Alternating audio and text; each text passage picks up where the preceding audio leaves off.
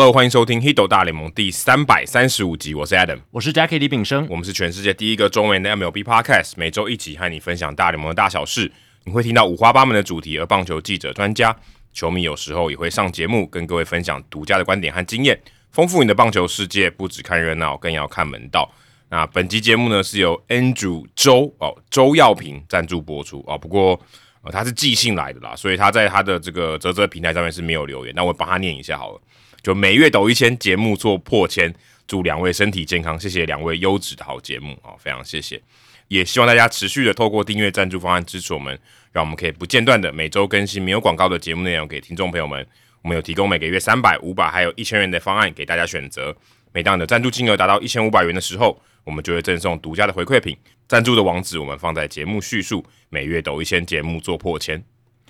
好，那刊物跟补充的时间这个礼拜蛮多的哦，大家对于我们节目的内容有蛮多的回馈，或者说一些资料的补充，真的非常感谢。好，那上周我们有聊到 Trey Turner 表现很烂，然后结果回到主场被费城的主场球迷起立鼓掌这个话题嘛？对，后来还更打打得更好了。对，后来就诶，今天还单局双响炮。昨天的时候，昨天对前一场哦，所以其实这整段下来，Turner 真的从那一次事件之后表现打击上面。恢复很多，真的是 Turner 转了另外一边了，转运了，转运了。对，那有位听众他叫 William Lee，他就说身在现场讲一下哦，所以是人在费城的，我们的特派记者，特派记者，我们所有在美国的听众，某种程度上都是我们特派记者。对对对，因为几场前 Turner 失误害球队输球。所以赛后访问的时候，他也坦诚自己打得很糟，害球队输球了。所以很多球迷看到他的这个访谈，才说：“诶，我们要去这个主场现场鼓励他这样子。”所以在那个时候，主场赛前几天呢，就一直有费城的球迷在网络上号召：“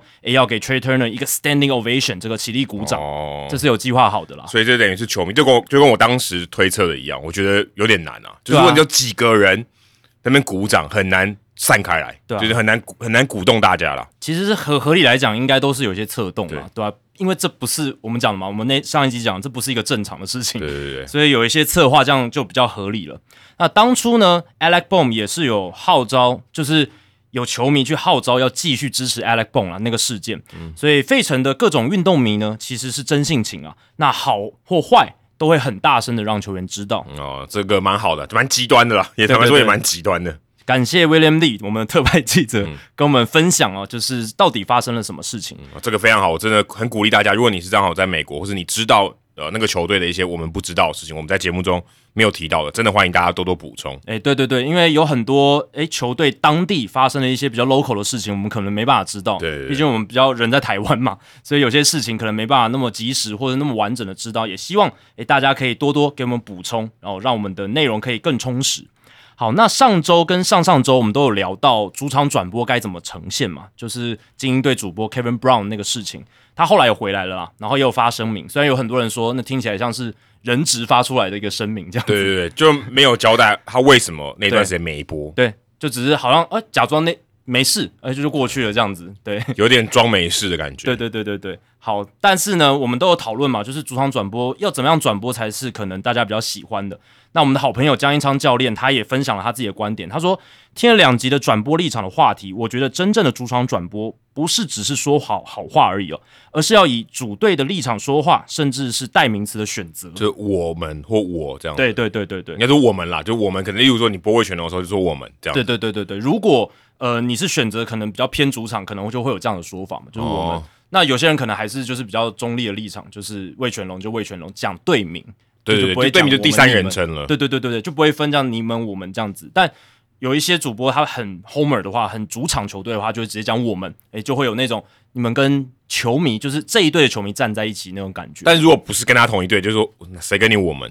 对不对？对对对，听的人就觉得奇怪，我支持跟球队不一样。没错，谁跟你我们？而且，嗯，我自己是听过以前有一些大联盟主播他们说，就是他也不敢说我们，因为这样好像你是这一支球队的一份子。可是其实你不是队职员吗？你只是一个播报员。对对对，虽然你可能跟他一起搭同一班飞机，但某种程度上你也跟他还是不同的领薪水的单位。对，所以有些主播他会觉得说，他们是球员，他们才是真的球队上一份子，教练才是真的球队上一份子，我不是，所以他们也会避免讲用 we 哦来称作呃这支球队。可能 we 就代表只是转播单位了。对对对对，你代表的是这个电视公司的感觉这样子。好，那张教练继续说，同一个 play，我可以说 A 队做的很好。但我也可以说 B 队要怎么做才可以避免再次发生。对，确实啊，一个 play 你有两个切入视角嘛，对不对？对。那我在做中止转播的时候，尽量维持这个原则。但如果客队真的有值得讨论表现的时候呢，我也还是会提出来去做分析，这样子。对对对，这个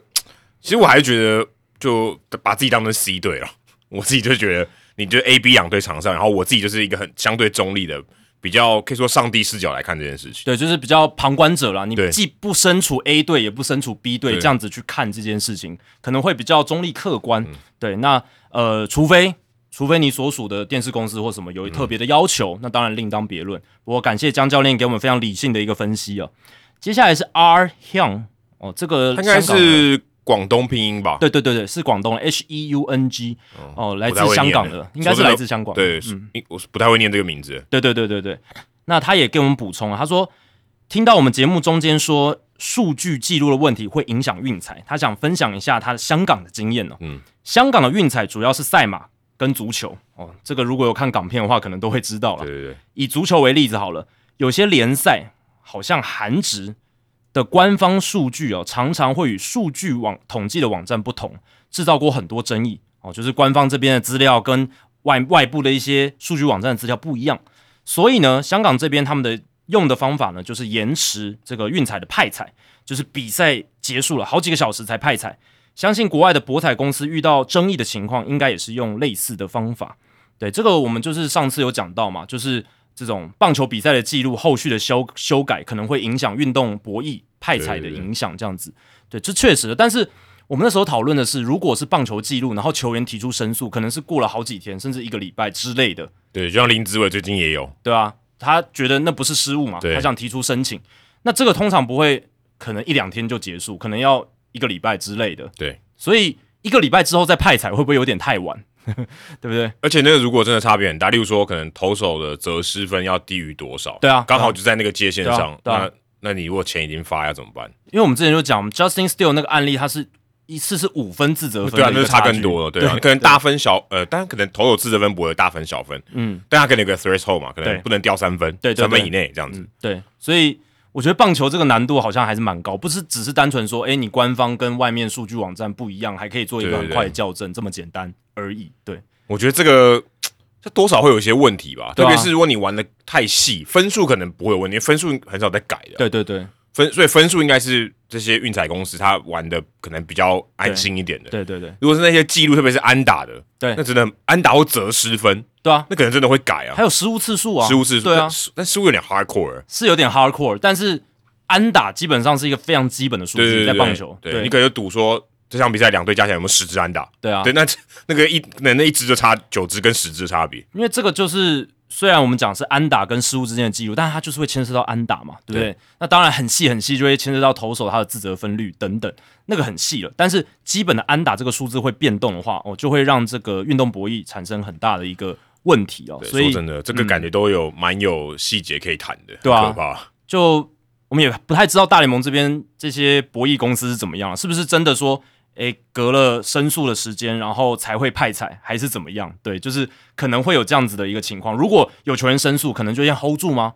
对之类的，不然因为数字会变动嘛。那你派出去的话，你钱发出去，那到时候有变动要怎么算？哦，这个就很复杂了。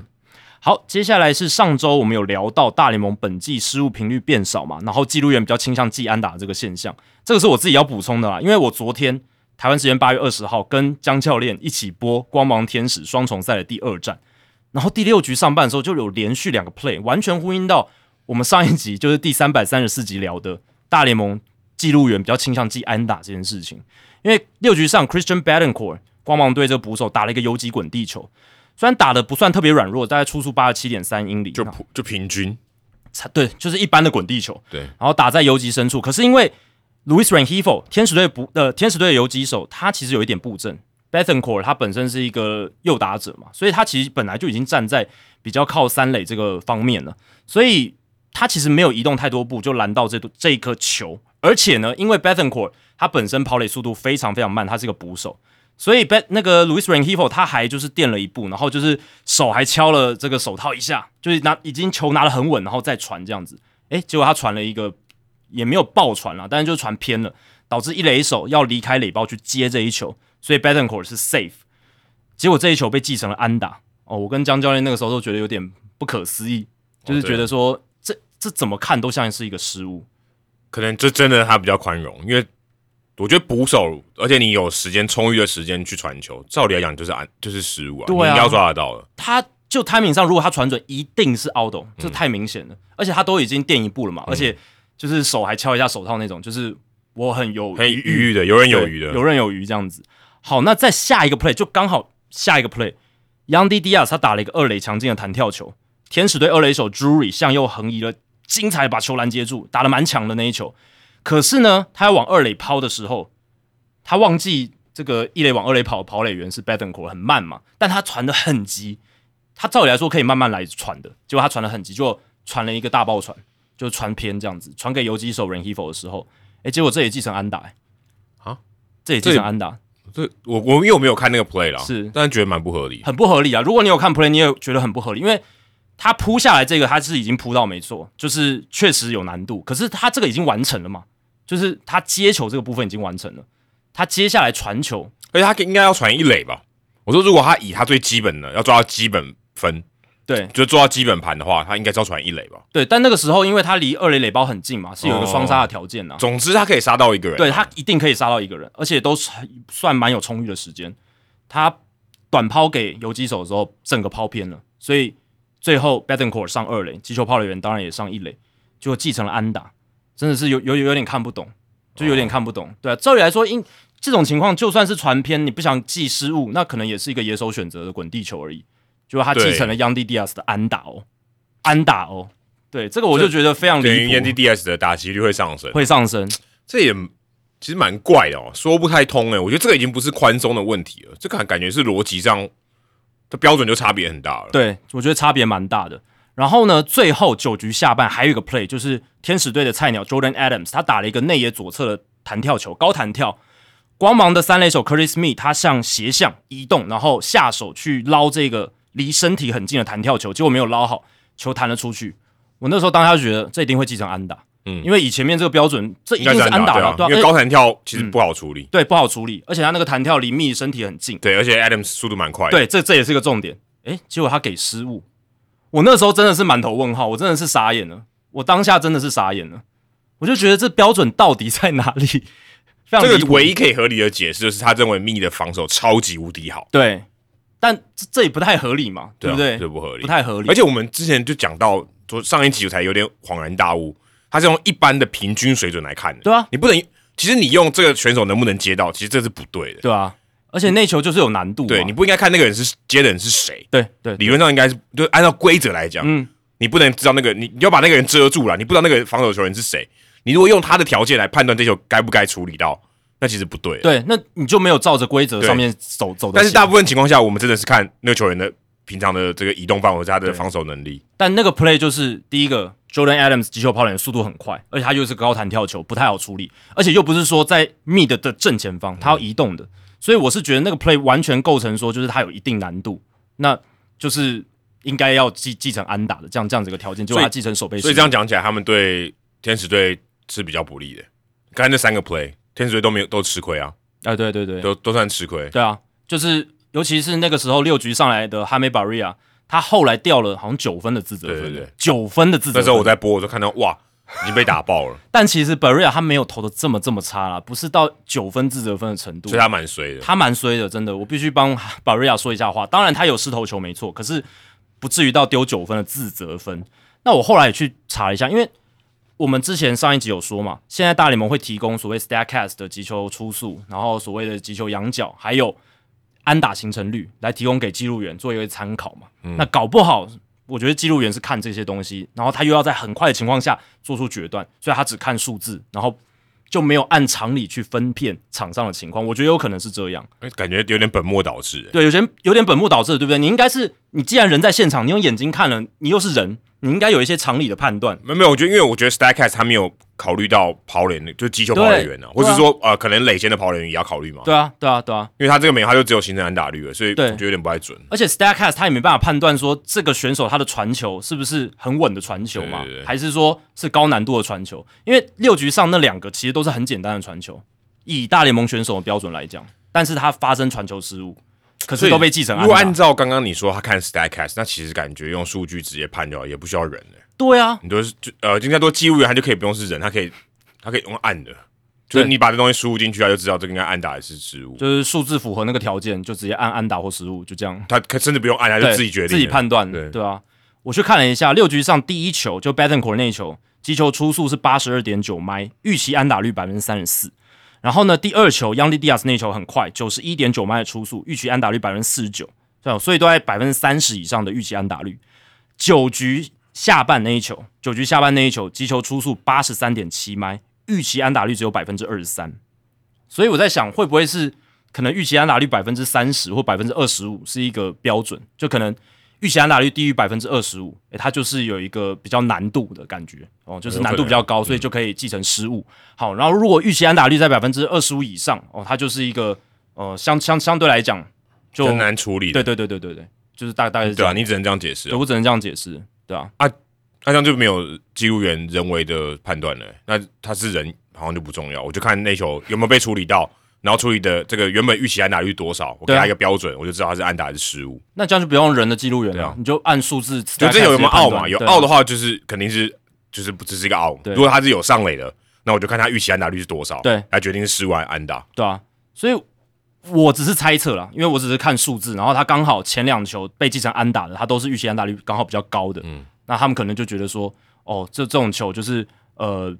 打的蛮蛮蛮不错的，所以应该吉安打，嗯品质是好的对，品质是好的，然后预期安打率低的，哎，这个野手就应该处理起来什么的，这样子。我就觉得还蛮不合理的。我实际看了比赛画面，实际转播中见证到，真的觉得哎差好大，对，因为预期安打率，我觉得考量的东西真的跟你判断失误还是不太一样，不一样啊不一样不一样。呃，至少就以我们的尝试来看，我觉得是不一样。那对吧、感觉对于记录，我说对于球员来讲，对于这个记录，我觉得是蛮蛮倒霉的。对啊，特别是 Barria 或是像呃，可能像刚才 Curtis Curtis Me，对 Curtis Me，哎、那算失误吗？他算失误啊，他被记记了一个失误啊，对他对讲蛮衰的。就就蛮衰的啦。而且很很有趣的是，那一天先发投手刚好是 Patrick Sandoval 哦，就是我们在上一集有聊到，他提出那个阴谋论嘛，嗯就是大联盟想要让他们新规则看起来有成效蛮，刚好的。对，所以叫记录员就是多记一点安打之类的。所以不知道哎、我就觉得实际参与到或者说实际见证到这个现象之后，真的非常有感，就是那个报道真的写的蛮好，就是有观察到这个现象，然后把它提出来。那个真的要看比赛才会知道。真的，真的，真的。好，接下来是念留言的时间哦。Spotify 哦，上一集我问大家说，林玉敏、李浩宇、郑宗哲、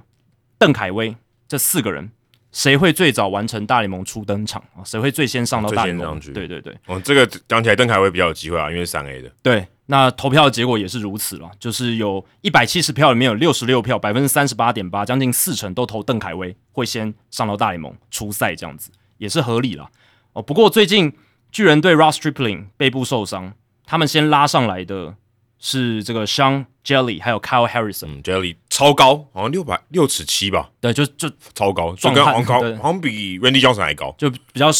就是身高真的很高的一个投手这样子。然后 Kyle Harrison 是他们的大物，嗯所以邓凯威还是没有被选到，对啊。然后因为他们其实很很缺先发投手，很缺啊，所以照理来讲，呃，如果我们不看他是谁，然后他在三 A，他是一个投手，他在巨人队，他应该很快被拉上来。对，那就很可惜，这一次还是没有选到他。而且最近他们的那个常常担任所谓的假先发或开局投手的那个 Ryan Walker，Ryan Walker，呃，他也是有这个这个陪产假，其实他也不在这个名单里面，结果也还是没有叫到邓海威。对我就觉得有点可惜啦，对吧、那在这样的情况下，但他还是离这个大联盟最接近嘛，所以大家投他也合理。那第二名呢是林玉敏，呃有四十六票，百分之二十七点一的支持度。然后呢，郑宗哲是百分之二十点六，有三十五票。然后李浩宇哦，大家的支持度比较低哦，只有十三票，百分之七点六。嗯，然后我还有一个选项哦，是 比较黑暗一点啦，都不会上大联盟，哎、但这个几率绝对是有的，一定有啊，这个这是可能发生的、啊，这是可能发生这绝，对是有可能。对啊。那有十个人，就是百分之五点九哦，投这个选项是最少的啦。看来大家都对我们台湾选手还是给他们赞，给他们鼓励加油这样子。按一点这个又不用钱，对对对对对 对，不用付出代价，不用付出代价啊。对对对对对，好，接下来是我还问大家说，大家对 Jose Bautista 还有 Cole Hamels 有什么印象深刻的回忆呢？因为我们上一集就是聊这个正式退休的两个名将嘛。那大家也分享了他们对这两名一代球星的看法，还有他们独特的记忆。William Sue 他说：“我开始看球的时候，这两位都已经没有那么活跃啦。不过包爷倒是有三个印象点：甩棒，嗯，啊，刮刮胡，一瓶伏特加的开头，我有点不知道是什么梗。哦，可能画面里面有啊。OK，好，被 Odor 打哦，刮胡。最近这个画面又被提起，因为这个 Jose Ramirez 跟 Tim Anderson 的全武行了。嗯。然后参加东京奥运，不过没有什么印象深刻的表现。对，也是我们其实上一集都有提到的。好，那接下来是 Woody Mao，他说 Cole Hamels 二零零八年的季后赛 MVP 的表现，还有他极品的变速球，对他变速球真的是非常为人所知啊。然后在脸书，我们在节目贴文下面也有问大家嘛，杨博江他有留言说，哦，包爷的话就是季后赛的霸气甩棒，还有拳击赛，对，就跟大家讲的都一样。对，其实基本上。我已经筛选了一些留言了，那百分之九十以上全部都是讲这个甩棒啦、拳击赛啊，就是好 C 保。但一个是他想回忆起来，一个是他完全不想回忆起来的。哎，没错没错，那个甩棒是他永远会难忘的回忆。对，可能很多他如果到什么餐厅，人家教他模仿那个姿势。哎，对对对对对。那杨博江继续说，Hamos 印象最深刻的是让 Bryce Harper 来一个新人里的出生球，那时候 Harper 刚上来的时候。对对对。哎，这个。我昨上一集聊的时候还没有想到，现在回想起来确实是蛮有味道的。这个我们好像有聊过，哎，是吗？应该有哦，虽然那个是很久以前的事情了，因为哈佛上哦对，但我们好像有有因为别的事件聊过这件事。对对对对对，应该是什么新人上来，然后什么一些什么学长学弟的这种礼仪之类的，应该有，应该有印象。对对对对对，结果呢？Harper 他还回敬道本垒，哎，这个后续我倒是已经忘记了。有有有，那个很经典。对他等于就是用表现直接回呛他，就给 Hamels 赏了一巴掌，这样子还不错，还不错。就是要用这种场上的方式去回敬你的对手。现在他打人，现在他应该不会到本垒了，应该几率超低了。哦，对了，现在现在没办法。Harper 我觉得现在要到本垒应该没办法了。不过想到这种跟投手之间的这种怒火，我还想到他跟 Hunter Strickland 的那一次的打架，对，那也很经典了，那也很经典。可是那个好像很少被，就像这个 Jose Ramirez 跟 Tim Anderson 这次，很少人把他跟 Jose Jose Bautista 跟 Odor 那个相提并论哦。对，因为好像没有他比较没有那种拳击赛的感觉啊，但其实也蛮火爆的。就 Harper 直接冲上去嘛，然后 Strickland 也是那种脾气很牛的。但他们好像没有，就是没有人拉高。对对对对，就没有一拳打到脸这样。对，没有那种。有很多那种全武行呢，一开始场面火爆，对不对？但其实一开始就哇压下去，然后就一堆人叠在一起，你也不知道在干嘛。Coco Crisp 跟 James Shield 啊，那个也有打到，那好像是 Coco Crisp 闪掉好几拳，如果没记错的话。所以好也不是说好的拳武行，我们不鼓励打架。可是那种比较经典，它通常是因为有被拍到那种一拳猫在人家脸上或者什么，或者像 Nolan Ryan 一直打到 Ventura 的头。那如果是那种一开始就压上去，然后就你也不知道在干嘛的话，好像在打那个橄榄球、英式橄榄球一样，就全部人叠在一起，然后你也不知道在干嘛的话，那就有有点小无聊了，这样就比较没有那么精彩啊，没有那个画面感啊。对对对对对，好，Benny Ice 哦，也是我们资深的节目听众，他有留说，Hamos 二零零八年的季后赛头超好，展现王牌本色。那 Jose Bautista 的话呢，就是他开窍那一年，因为太突然了，之前就是没有这个征兆嘛，然后还以为有什么隐情啊什么的，但其实后来。Bautista 每一年都打的那么好，那就服气了哦。就是他真的是一个很强很强的球员，这样子。因为太 Brady Anderson 这样也可以。哎，对啊，就是很 Brady Anderson，尤其是就是二零一零年那一年就没来由了，他突然从一个就是 鸟枪鸟枪，他年产十几支而已吧，就顶多这样，结果变成一个巨炮，嗯，五十轰的巨炮，对，就五十轰的巨。那十支跟五十支差非常多，差非常非常多，所以大家那时候也应该也会怀疑嘛，很多分析师应该也怀疑他能不能 sustain，就是维持住，或者是可能他有一些别的支持。哎，对对对对对，就是有一些那种黑黑的、脏脏的东西之类的，但结果没有，结果没有，对啊，至少他因为他后来都稳住了嘛，都都有稳定的表现，而且没有被检出使用禁药嘛，一定有那个常规的药检了，而且我们之前聊过嘛，多名家的球员常常被被检，这是真的，对，这是真的，所以他 OK。干净的，clean clean 的巨炮，有被有被验证过的。哎，对对对对对，好，那还有一个其他的留言呢，是 Brett Wang，他说这集提到了记录员判定失误的比例比较低，是否能用 Statcast 判定该球在手背被接住的几率是多少？或许当该球被接住的几率为百分之八十的时候，但防守方未能完成，就判定为失误。哦，这样作为一个比较的基准，是不是会比较有公信力呢？我们刚才就回答了，对，我们刚才已经回答。其实上一集我们就有提到了，你可能。就是在听那那一段的时候，你可能在分心做其他事情，可能没有听到。其实我们上一集就有提到，其实大联盟从 Statcast 出现之后，就有给记录员提供及时的击球出速、仰角、安打形成率来给他们做参考了。哎、其实其实这样跟 OAA 不是就有点类似了，因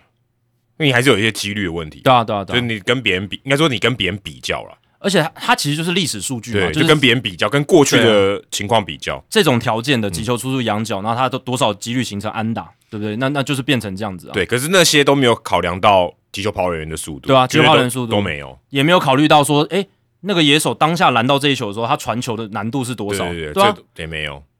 我们眼睛看到的就是它难度就很低嘛。所以对啊，对啊所以所以应该是人为判断还是要加进来。我觉得要，不然我觉得要不然记录员没有意义了。就没有意义了，对啊、因为你就用其实就很简单，就知道现在奥还还是 safe 嘛。对，那你就知道现如果是 safe 就安打或失误嘛，就两种啊。而且规则上面写的其实就是要人去判断的、他写的就是说一般的这种手背难度的就，average，但没有人可以定义 average。机器好，你可能可以用数字定一个 average，可是我们那个 average 里面包含说，他那个选手拿到球的时候，他到底他是他的处境是艰困的，还是说他其实很轻松写意？对对，这个机器也很难判断，至少目前的科技啊，对。好，最后是 Apple Podcast 留言，我是 Furry 哦，Furry 也是老听众了。他说：“两位主持人好，再次奉上五星评价。但只有但其实只有一次。对啊，就是他是会重，就是只是一次而已，只是他会跳跳上来再重新刷一次这样子。感谢两位提出这么有趣的数据哦，想要讨论失误变少的几个可能性，供主持人参考。他说，第一点是国联增设了指定打击，哎、其实我看到这时候，我我第一个想不太出来为什么？对啊，这这原因是什么？哦，可他可能是说有指定打击，所以有一个比较会打的啊所以安打变多。对对对对我只想到这个，对，应。该是这样子的意思。但是因为指定打击跟防守没关系，你懂我意思吗？对对对对对对我想说，嗯，有差吗？但我想，哦，对，因为等于多一个人比较能打，对，比较能打的人，这是真的。比较能打的人。可是比较能打的人也不一定他能制造的怎么讲，就是因为那个是我们讲的是安打跟失误之间的差距嘛，对对啊对啊是。差距。那很会打人，他也可能打那种很模糊地带的球啊，对对啊，就是看记录员认定嘛。比较像发生的几率啦。对啊，对啊，对啊。好，那他第二点就是说，全垒打变多的飞球革命，刮胡飞球比例变高，没有那么多的 line drive 平飞球。那如果你去看这个数据，其实呃，飞球革革命，飞球革命它增加了很多飞球嘛，也确实是这样。但是它其实让另一种变少的应该是滚地球了，就是平飞球的出现的几率其实是差不多的。那滚地球变少的话，确实它这个失误的可能性可能会变低了，因为造成失误的球大多是这种滚地球比对较多滚滚地球比较多。因为飞球的话，出现失误的几率是相对比较。容易接啊。对对对对对，但这个我是觉得我觉得这个最大的原因是因为我不会认同，是因为这不是一年发生的事情，它是一个很长，对啦它是算是一个已经蛮长的过程了。嗯，所以我不会觉得，诶，如果他今天说我们这一年突然全垒打变多了，飞球革命是发生在这一年，大家很明显的有感，就或者像弹力球这样很有感，嗯，那你可以这样，我觉得这样推论我可以接受。可是因为飞球革命已经过了可能五六年了吧，嗯，其实已经够长了嘛，那个你不会看到这个东西突然暴增啊，对啊对啊，因为你也不会说，哎，现在飞球的比例一直在提升，其实也没有，已经趋近一个稳定了。对，而且呃，我们之前有讲嘛，就是这个安打比较多的一个情况，或者说这个记录上面失误变少的一个情况，就是在今年变得比较明显。对对对，对，所以如果你说今年他真的突然飞球又在一个爆量，然后滚地球又变得特别少，那我觉得有可能那。可能有可能，但其实它不是嘛，就飞球革命它是一个长期的。对，虽然前几年也确实这个这个安打或者说这个失误率是有是有稍微减低，但是没有像今年那么明显。我吧们讨论比较像是今年再往下，也许你说的失误变少，跟这个我觉得可能有关系。整体的就是长整体的常年的一个趋势，但是。今年这个标准可能改变，我觉得的确就像我们讲的阴谋论，我还觉得相对合理一点。没错，好，接下来是冷知识时间哦。今天呢，这期节目会聊到蛮多洋基队的哦，所以嗯冷知识、来一个这个洋基队的冷知识哦。现在可能嗯，最近也常常看到，如果你有在关心洋基队的战绩的话，哦，洋基队最近一次打完一百二十场比赛，还要抓一个这个整数啦，还低于五成胜率的时候，呃，已经是一九九五年九月五号，非常久，当多少年？二十八年以前。嗯嗯，二十八年以前了。那当时是六十胜六十一败啊，等于就多那一败就低于五成了嘛，对对不对？不过呢，他们最后的战绩是七十九胜六十五败，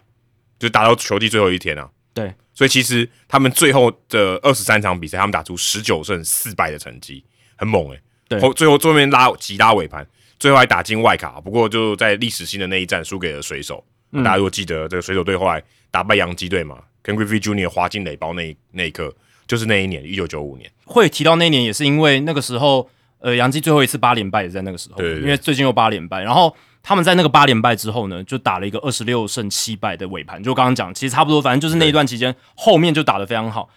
然后那一年为什么到九月五号才打了一百二十几场？是因为开季的时候有这个罢工的情况，对对对所以那个那一年杨基其实蛮厉害，就是真的有极大尾盘。那今年如果杨基想要打进季后赛的话，可能要打的比那个时候的尾盘更好强，更好才才有机会。对对对，当时的总教练呢，就是今年的大都会总教练 Buck Showalter。对你看够厉害，二十二十八年二十八年前他还在、欸，对对我那时候才一岁而已他。他还在、欸，对啊，他还在这个大联盟执教，这很猛。而且他那个时候不是球员哦，他已经是总教练对，他总教练，所以他当总教练已经这么这么久了。而且他二十八年之后还是面对一样可怕的战绩，哦，对啊只，是换了不同的队伍，还是在纽约，还是在纽约，还是在纽约。都是噩梦一场。对啊，当时后来可能做了一个美梦啊，后来吉拉尾诶，尾盘其实很厉害拉拉那么那那么好。对，一九九五年对于洋基来讲是一个还蛮重要的一年。那请问下列哪一位球员不在当时的阵容当中哦？这些球员都是名将啊，哦，这都是名将。第一个 Mariano Rivera，第二个 Don Mattingly，第三个 Bernie Williams，第四个 Wade Box，第五个 Joe Girardi。这个给大家猜啦，这个我大概知道你。大概知道，对对对对对，这个这个算我们冷知识里面稍微比较容易一点，稍真的吗微稍微比较容易。你对于这个时代是很明显的。对对，因而且又是洋基嘛，就是大家都很关注的球队。哦，对对，对对，所以这个是简单的可。以可以留给大家猜，对啊，我我是觉得应该有蛮多听众可以答对的，如果是很资深的球迷的话，对好，再重复一次：Rivera、Mattingly、Williams、Box 跟 Girardi。对。那其实休瓦特真的蛮可惜，因为他你看那一年他拉尾盘，可是他隔年就被换掉了，对，就换成那个 Joe Torre 了。嗯，对啊哦这个暗示什么？这个就是有时候你带出好的战绩，或者打打进季后赛，也不一定保得住你的乌纱帽了，哎、就这个意思。对这是真的。好，那我们在主节目之后呢，来公布答案，大家就不要爆雷啦，嗯在社团里面就不要爆雷了。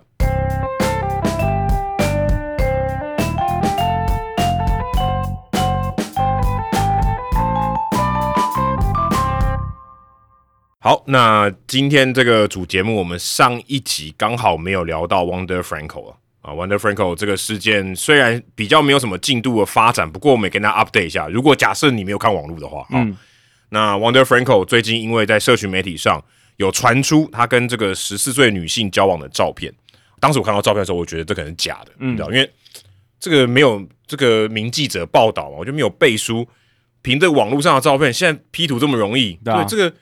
这个你你如果今天 PO 的人他不是什么咖，其实没有什么说服力。我当下第一直觉是假的，而且好，就是他他也是比较亲近的一个照片，但可能是什么亲友之类的。对啊，你不知道是谁嘛？你也不知道他们的关系到底是怎么样啊，有没有不当关系？对没看没办法靠照片证明。没有说什么，对对对，但是很快的，这个光芒队就把他放进禁制名单。我想说，那应该是真的无风不起浪，对不对。如果今天就是一个你跟你妹妹拍的照片，光芒队一问就哦，那我妹妹，我表妹，嗯，没差嘛，对不对？但是光芒光芒队会把他放进禁制名单，想必是他觉得事情有值得调查的地方。对我们先没有要有，我们是无罪的啦，先无罪定论。但是他们一定认为哦，这有东西，有有事有蹊跷，不然他就说公就公开个声明说啊，那没什么，或者直接对对对澄清。代表消息来源或者是那些呃资讯的来源，它是有一些可信度的、哦。对，是有点可信度的。那他在八月十四号就被放进球队的这个禁制名单里面，他并没有随队到巨人队的主场跟天使队的主场，所以呃，光波光芒队的比赛就没有 Wonder Franco，、嗯嗯，所以当时呃这个呃讯息也都就是停留在那个地方啊，就说哎，他被放到禁制名单。但是呢，明天就是我们录音的时间的隔天，美国时间八月二十一号，因为放进禁制名单，因为这些家暴是这些呃，可能就是一些他们规定的，像跟未成年少女有发生呃不当关系的情况的话，像这样子你放进禁制名单，你最多是七天。好，所以明天就是我们录音的隔一天，可能过几个小时之后，光芒队就要做出诶、他要怎么处理了，要公开。对呃如果他们有可能说我们要继续的话，那可能就要放到行政停职里面。对这就有点像呃，之前 t r e v o 对我们来讲，白话一点啊，就禁赛了，就是他等于就拿不到薪水了。现在他在禁止名单里面，他是可以拿到薪水没。有行政停职也可以拿到薪水，可以拿到薪水可以拿到薪水了。竞赛是大联盟官方要宣布竞赛，哦，所以行政停职是只是一个程序，只是一个程序。对，只是变成说呃，禁制名单是球队把它放到禁制名单，是球队有主动权。那行政停职就变成是你在大联盟的管辖哦，对，然后就那是我误解了。对联盟办公室管辖，然后大联盟跟呃球员工会核定的这个家暴条款变成他规范的一个依据。所以在他还没有被定罪之前，不管是大联盟或是多米尼加警方，他都还是可以领薪水。没错，而且你看包文那个时候也是啊，行政停职的时候他薪水照领啊。他薪水照领。对对对，是直到被禁赛之后，他才后面的薪水才拿不到。因为他后来竞赛就是三呃三百多场嘛，对对对对对，然后后来减少，但是就是非常非常多。对对对对，所以 Wander Franco 这个事情目前还不知道哦。说真的，呃，也没有个定论啊。其实都我觉得还有点扑朔迷离，嗯还不是像 t r e v o 当时呃这么多我们讲照片的证据。嗯，我但他那最后也也不是也是无罪嘛，只是说当时那个事件是有，只是说他们怎么判定这个事情，他们怎么样定论这样子。这个更加雾里看花，是因为我听那个呃坦帕湾那边的地方媒体的记者 Mark Topkin 他有讲，因为像 Trevor Bauer 的事情，你还可以从法院的一些公开记录，你可以知道说现在调查，就或者说公开的一些资讯，这样子可以查得到。但是现在这个呃这个调查案目前在多米尼加那边进行调查，那美国这边记者要查到这个资料是比较困难的，大联盟那边也没有公开，对，也没有公开，大联盟的都是不公开的，是就公布结果之后，他们才会告诉你大概是怎么样。那多明加这边在调查，然后他们也很重视这件事情，他们检察总长有出来说话嘛，然后有说，诶、他们会依据他们的这个也是保护小孩、妇女这种家家暴的这个条款，然后来去调查这件事情这样子。所以，呃，但是对于美国这边记者来讲，就是只能从多米尼加那边的消息变成二手的资讯，然后来报道出来这样子。而且我也很好奇，我就去上去查了一下 Wonder Franco 结婚了没？就 Wonder Franco 其实早就结婚了，嗯二零一八年就结婚了。嗯当时他的老婆哦，我后来也看到名字啊，看到这个新闻有写，但 Wikipedia 上面没有。他叫做 Rachel Lee Polino，他呃他的第一个儿子，他们两个第一个儿子是二零一八年的时候出生。我算了一下，Polino 当时也才十七岁。嗯，对，所以对啊，但是呃，后来也有看到新闻的媒体报道说，Wonder Franco 其实在这个报道出来的时候，他有开直播说，就他认为他自己的单方面说法是没有，嗯，但就不晓得，现在就不确定他他说的东西是真的还是假的。因为 Franco 那个时候自己也才十七岁啊。对啊，对啊，是二二零一八年的时候，对那时候就很年轻，嗯，对啊，所以也不知道到底是发生什么事。但是我可以确定他非常早结婚了，对而且他现在已经有两个小孩，他才二十二岁哦，嗯。他已经有两个小孩了，嗯，对啊，所以呃，Wonder Franco 这件事情在形式上就是等多明家那边怎么调查，但呃，感觉啦，我有看一些报道，那有一些所谓的知情人士，当然这些都是不太确定。那有一些人可能比较靠近消息来源，他就说，呃，Wander Franco 有可能已经打完了他大联盟生涯最后一个打席了，他倒数第二场比赛再见全垒打，对啊，而且他八月份打得很好，打局超过四成，结果现在看起来，呃，陷入了一个蛮大蛮大的风波。而且这对于光芒队来讲是蛮大一个打击的。对啊原本是一个舰队的核心呢，对啊不然怎么会签一个十一年的合约呢？而且他是世代级的舰队核心哦，还不是说，嗯、你每隔一阵子就可以遇到的新秀，他是你可能一个世代才能够遇到的一个超级大物。而且当时球探报告的评价，第一个八十分的嘛，嗯第一个好像没有什么明显的缺点，全能投打呃没有投 打跑手，嗯然后臂力什么的都是非常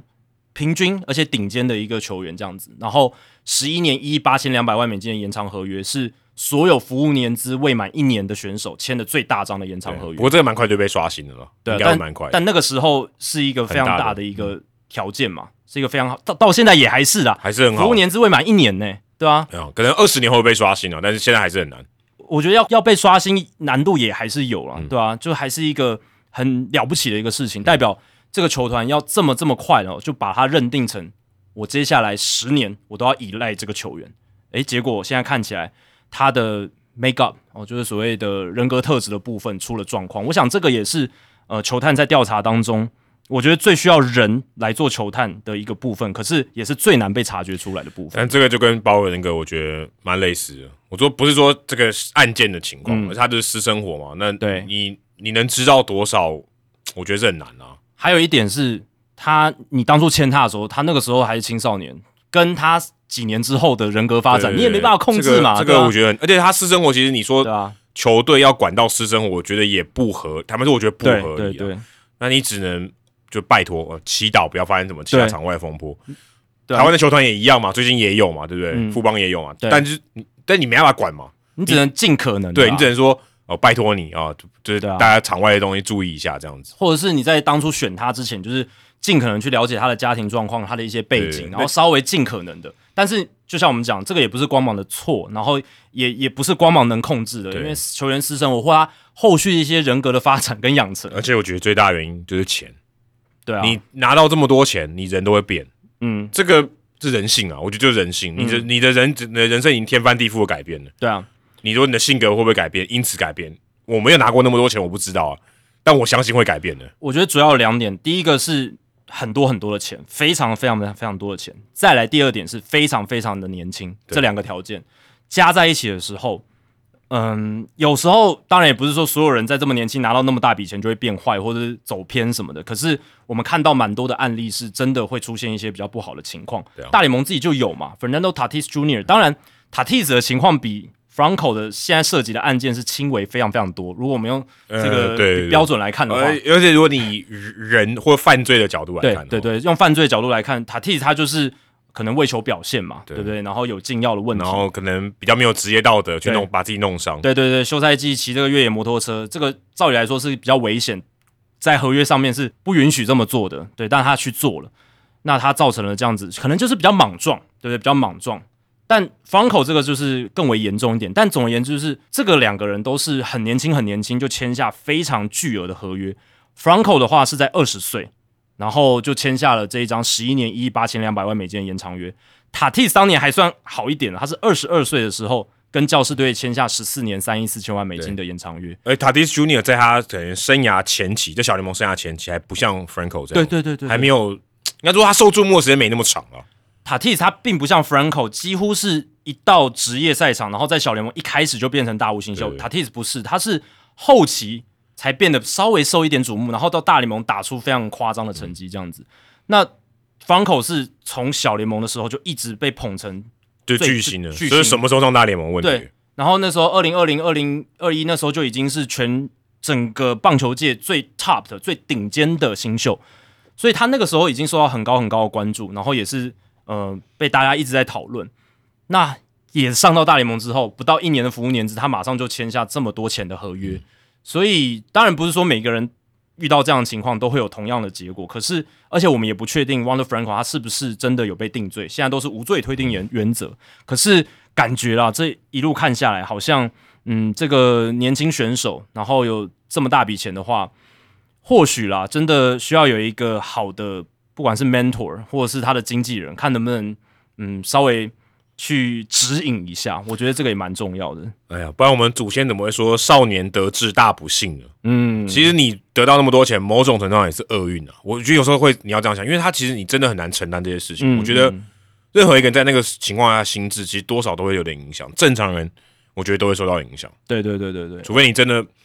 你心智非常成熟，你完全对那个钱没有感觉，你可以像大股祥平一样，嗯，之类。但这样的人非常非常少啊。对，尤其是 Franco，他是很早就进职业了嘛，他并不像有些选手，他可能还有念过大学，然后就是有经过，他没有念过高中啊。对，我好像没有念过，没有没没有念过一般的高中，正常的高中教育应该不存在。对他来讲，不存在。念棒球学校的。对对对对，就是从小就在这个环境，然后又比较快的进入职业，所以一些可能社会化的过程是稍微被压缩了，被压缩了。那再加上如果没有一个好的 leader，就是一个怎么讲，一个领，也不是说领导人物，就是他人生中的一个模范榜样，好好的去开导他，或者是好好的给他一个好的一个指引的话，我是觉得这个真的会迷失诶。就是他第一次 Junior 他爸呢，但他爸搞不好没有给的好好的指引，有可能对啊，有可能没有嘛，对不对？有可能啊，这我不知道，但有可能他会觉得，哎，我儿子已经十八岁了，他想干嘛就干嘛，对对对，但。在我们亚洲这边，或者是华人的教育世界里面，其实就算小孩子满十八岁，就是家长好像还是会很想要去干预一些事情。当然有好有坏。我的意思只是说，如果有一个榜样，或者是如果有一个好的指引，或者是有一个 mentor 导师类的人物，可以在旁边稍微去提醒他，稍微拴住，或者是呃稍微提醒说，诶，你有这么多笔多钱的时候，你可以怎么做，或者是你不该做什么事情，然后来。把自己的生涯可以维持的长或久哦，这个是一个我觉得可能 Franco 这边比较缺乏的。对，不过我觉得以职业道德来讲，至少在这个事件上，我是觉得他他是没有什么职业道德的问题啊，就是他私生活的问题。但这私生活问题对于球团来讲，他他第一他没办法控制，他也没办法避免。所以他真的只能阿弥陀佛，就祈祷说这件事情不要发生，或是好，或是另外一种说法，发生了也没有人知道之类的。嗯，而且 Franco 其实不止这个事情嘛，其实今年球季中也发生了他自己情绪控管不好对，，那个就是职业道德职业道德问题，所以他其实职业道德也有一点瑕疵、哦，有一点呢所以 Kevin Cash 他其实也在拴住他，稍微把他拴住，因为他可能真的在情绪控管上做的不是很好，而且影响到了队友。我我猜想是这样嘛，不然对对对，所以这样总教练才要介入嘛，对而且用一些，诶，这个算是会引起媒体的涟漪的这种这种东西那。我们都讨论过了，所以一定有零起涟漪嘛。对啊，所以这种事情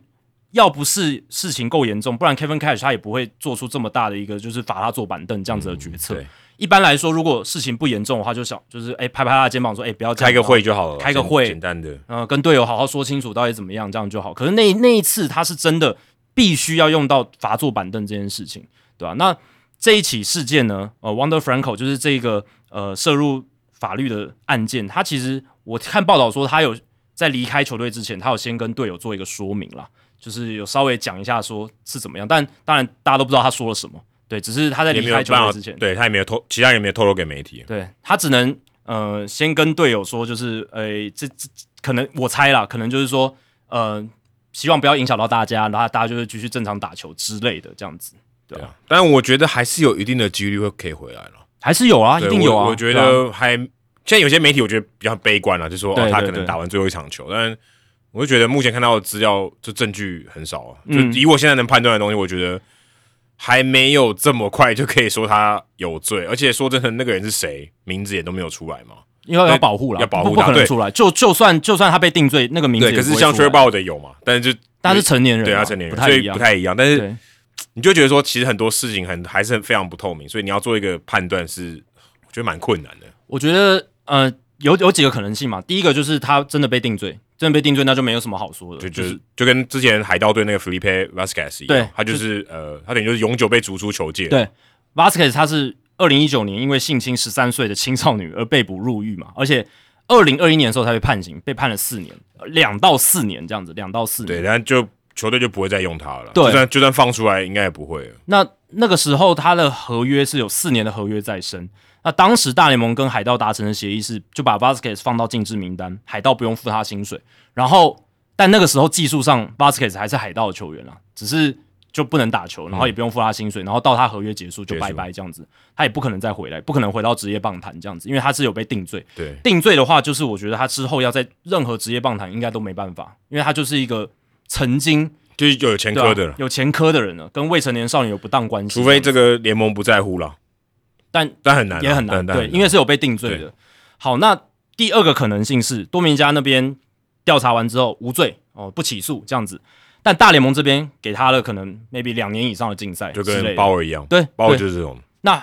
这个情况就有可能变成像鲍尔有点像，就是呃，Franco 服完禁赛，然后可能呃这个剩下的合约呢，哦，就看这个光光芒队这边。大联盟这边怎么样来瞧？对，应该就不用付了，应该就是我觉得应该是不用付，对，因为球员的合约里面有写嘛，哦，要是选手没有达到一定的这种，它里面是用 good sportsmanship，还有 good citizenship，对啊，就是第二个就没有了，citizenship 对就没有了，citizenship 没有嘛，对吧、所以他们可以引用这个条款啊，看看能不能就终就终止合约了，对终止合约这样子，终止合约就是可以让剩下的薪水全部都不用付嘛。这个一这个是很非常合理，应该应该要这样啊，因为不然光芒队太衰了，应该会有这种防就是防火条款。对对对对，不然就是要靠保险。对对对，如果呃球员工会还是帮 Wonder Franco 争取他的权益，然后争取到说合约不会被终止的话，那可能光芒队要透过保险的方式但，工会我觉得这个面子上说不过去，对啊，道德面子上说不过去。对，因为如果大联盟的调查他们是有查出一些东西，只是他没有被起诉，那可能还是有一定的严重性吧。那竞赛的场数如果够多的话，那就代表大联盟调查是有找到一些东西，那可能呃剩下的合约是可以被终止，哦但这不一定，这个不一定。这不一定，对，这不一定。但如果是这样的情况，那 Franco 还是有可能在其他的职棒打球，这这是有可能。这是有可能。因为鲍尔的案件我们就看到了嘛，嗯，就他就没罪了。坦白说，他这法律上就是没罪了。对他在法律上是没有留下记录前科的的，对对对对对，所以他还到了日本打球嘛。那之前 Roberto Osuna 呃也到这个现在还还在日本在软银打球，Edison Russell 现在在韩职还在打球。他有在打吗？好像被有释出了。今呃我我不确定是出，但今年还有留下出赛记录。是是，对对对对，但总而言之，就是如果是我们刚刚讲第二个条件的话，那就有可能还有在职业棒坛打球的机会。那第三个可能就是说，既没有被起诉，然后大联盟这边竞赛的也非常少，也没有查到东西，对或者没或者查的很少。很少，对，可能竞赛个五十场之类的，那还能回到大联盟？我觉得啦，应该还能回到大联盟。我觉得第三种可能性比较大，我自己的判断，嗯我认为第三种可能性比较大，因为现在看起来就是资料就是这么少，大联盟能查到多少东西，我也是很存疑。可是我觉得会惊动到多米尼加的检察检察总长都出来说话，我觉得蛮严重的。因为他是大咖的啊、如果他是小咖，可能没人管，就是不会有不会有这么多人去去去挖，所以也许还是会调查，但是不会有这些媒体这些这些报道。是这样说没错，可是我是觉得事情够严重才会惊动到警方这样去调查了。我是我是这样觉得，所以我是觉得，嗯，第二种的可能性比较大啦，就是像哦鲍尔那样子，我是觉得有可能到最后是不起诉，然后呢，最后给予一个呃比较大联盟这边给予一个比较多的竞赛这样子。嗯，对，因为我是觉得大家，尤其是多明家那边会觉得这是值得调查的一个事情，而不是只是一个小屁孩闹的什么风波之类的。嗯应该消息来源或者是他们讲述的内容是有一些可信度，或者是有蛮大的一个成分在那边，所以他们才会这样去做了。所以就算最后 Franco 的作为没有到违法或者是刑事这样子，但是应该大联盟这边也会觉得，因为大联盟现在道德标准还蛮高的嘛，所以他可能还是会给予蛮高的一个竞赛的场数这样子。对，呃，但对于大联盟形象来讲，感觉就不是很好。一下有 Treble，又 Wonder Franco，我觉得其实都是很大咖的。对都是大咖的球员。你今天如果是嗯浪人或者什么的，发生这种事，对，是是这个几率是有可能发生，但是对形象的伤害度是就小很多嘛。你以前可能你可能可能多很多形象东西是用 Franco 做的，啊，现在都要拿掉了。啊，这个你当然这是一个很具体的情况，但你有很多可能就是光芒队围绕他的做一些行销嘛，可能那些摇头公仔全部都要销毁了，对啊不对？很多东西可能变成说，呃，资源上的浪费啊，因为你可能给他的这个资源，你就没办法放在其他人身上，就是对大联盟来讲是有很多实际上的损失，更别说形象上面的受损。你看之前 Vasquez 他被不管是被捕，或者是到他被判刑，其实没有太大的新闻报道，其实很少。呃，但 Franco 可能也这个消息也只限于有在关注棒球的人，是啊，是相对起来是是他没有到那么大。，但是我们我们讲就单纯讲棒球圈就好了。其实 Vasquez 那件事也没有到嗯那么爆嘛，也没有到就是整个棒球界大头条什么，就是毕竟他是一个只是一个后援投手，即便他是一个顶尖的终结者，但是也不到那个程度。对对对对，我有很多对啊，很多其实蛮多家暴案，你可能也记不起来是谁了。而且 Vasquez 他是真的有被定罪的嘛，还被判刑诶、而且他是十三岁的少女，这个其实也是超级超级严重的事情。对，老实讲，就是以我们看棒球的这些年，除了杀人以外，可能这个已经是几乎这这么严重的呃事情，对吧？因为我知道像 Agatha Bina，哦这个以前大联盟投手还有杀人嘛，对，那他也永久就是离开棒球圈这样子，对。但其实 Vasquez 那件事情已经很严重。那如果 Wonder Franco 这件事情也被定罪的话，那其实基本上就是跟 Vasquez 差不多，几乎差不多同同一个等级了，就是他们犯罪的严重程度。很高。因为都是未成年，对，那涉及到未成年，大家就会非常的义愤填膺，非常的敏感，这样子也确实很不应该，对啊，确实很不应该，这个已经不是道德的问题了啦。对啊，这是最最道德底线的嘛，对啊。嗯那我刚刚想到光芒这一点，我觉得他们唯一值得庆幸的是，就是合约才两年而已，然后前前两年他的薪水是相对低，一百万美金，今年是两百万美金，，低很多。低很多啦。所以如果后面的薪水他们可以终止合约，把它抛弃掉的话，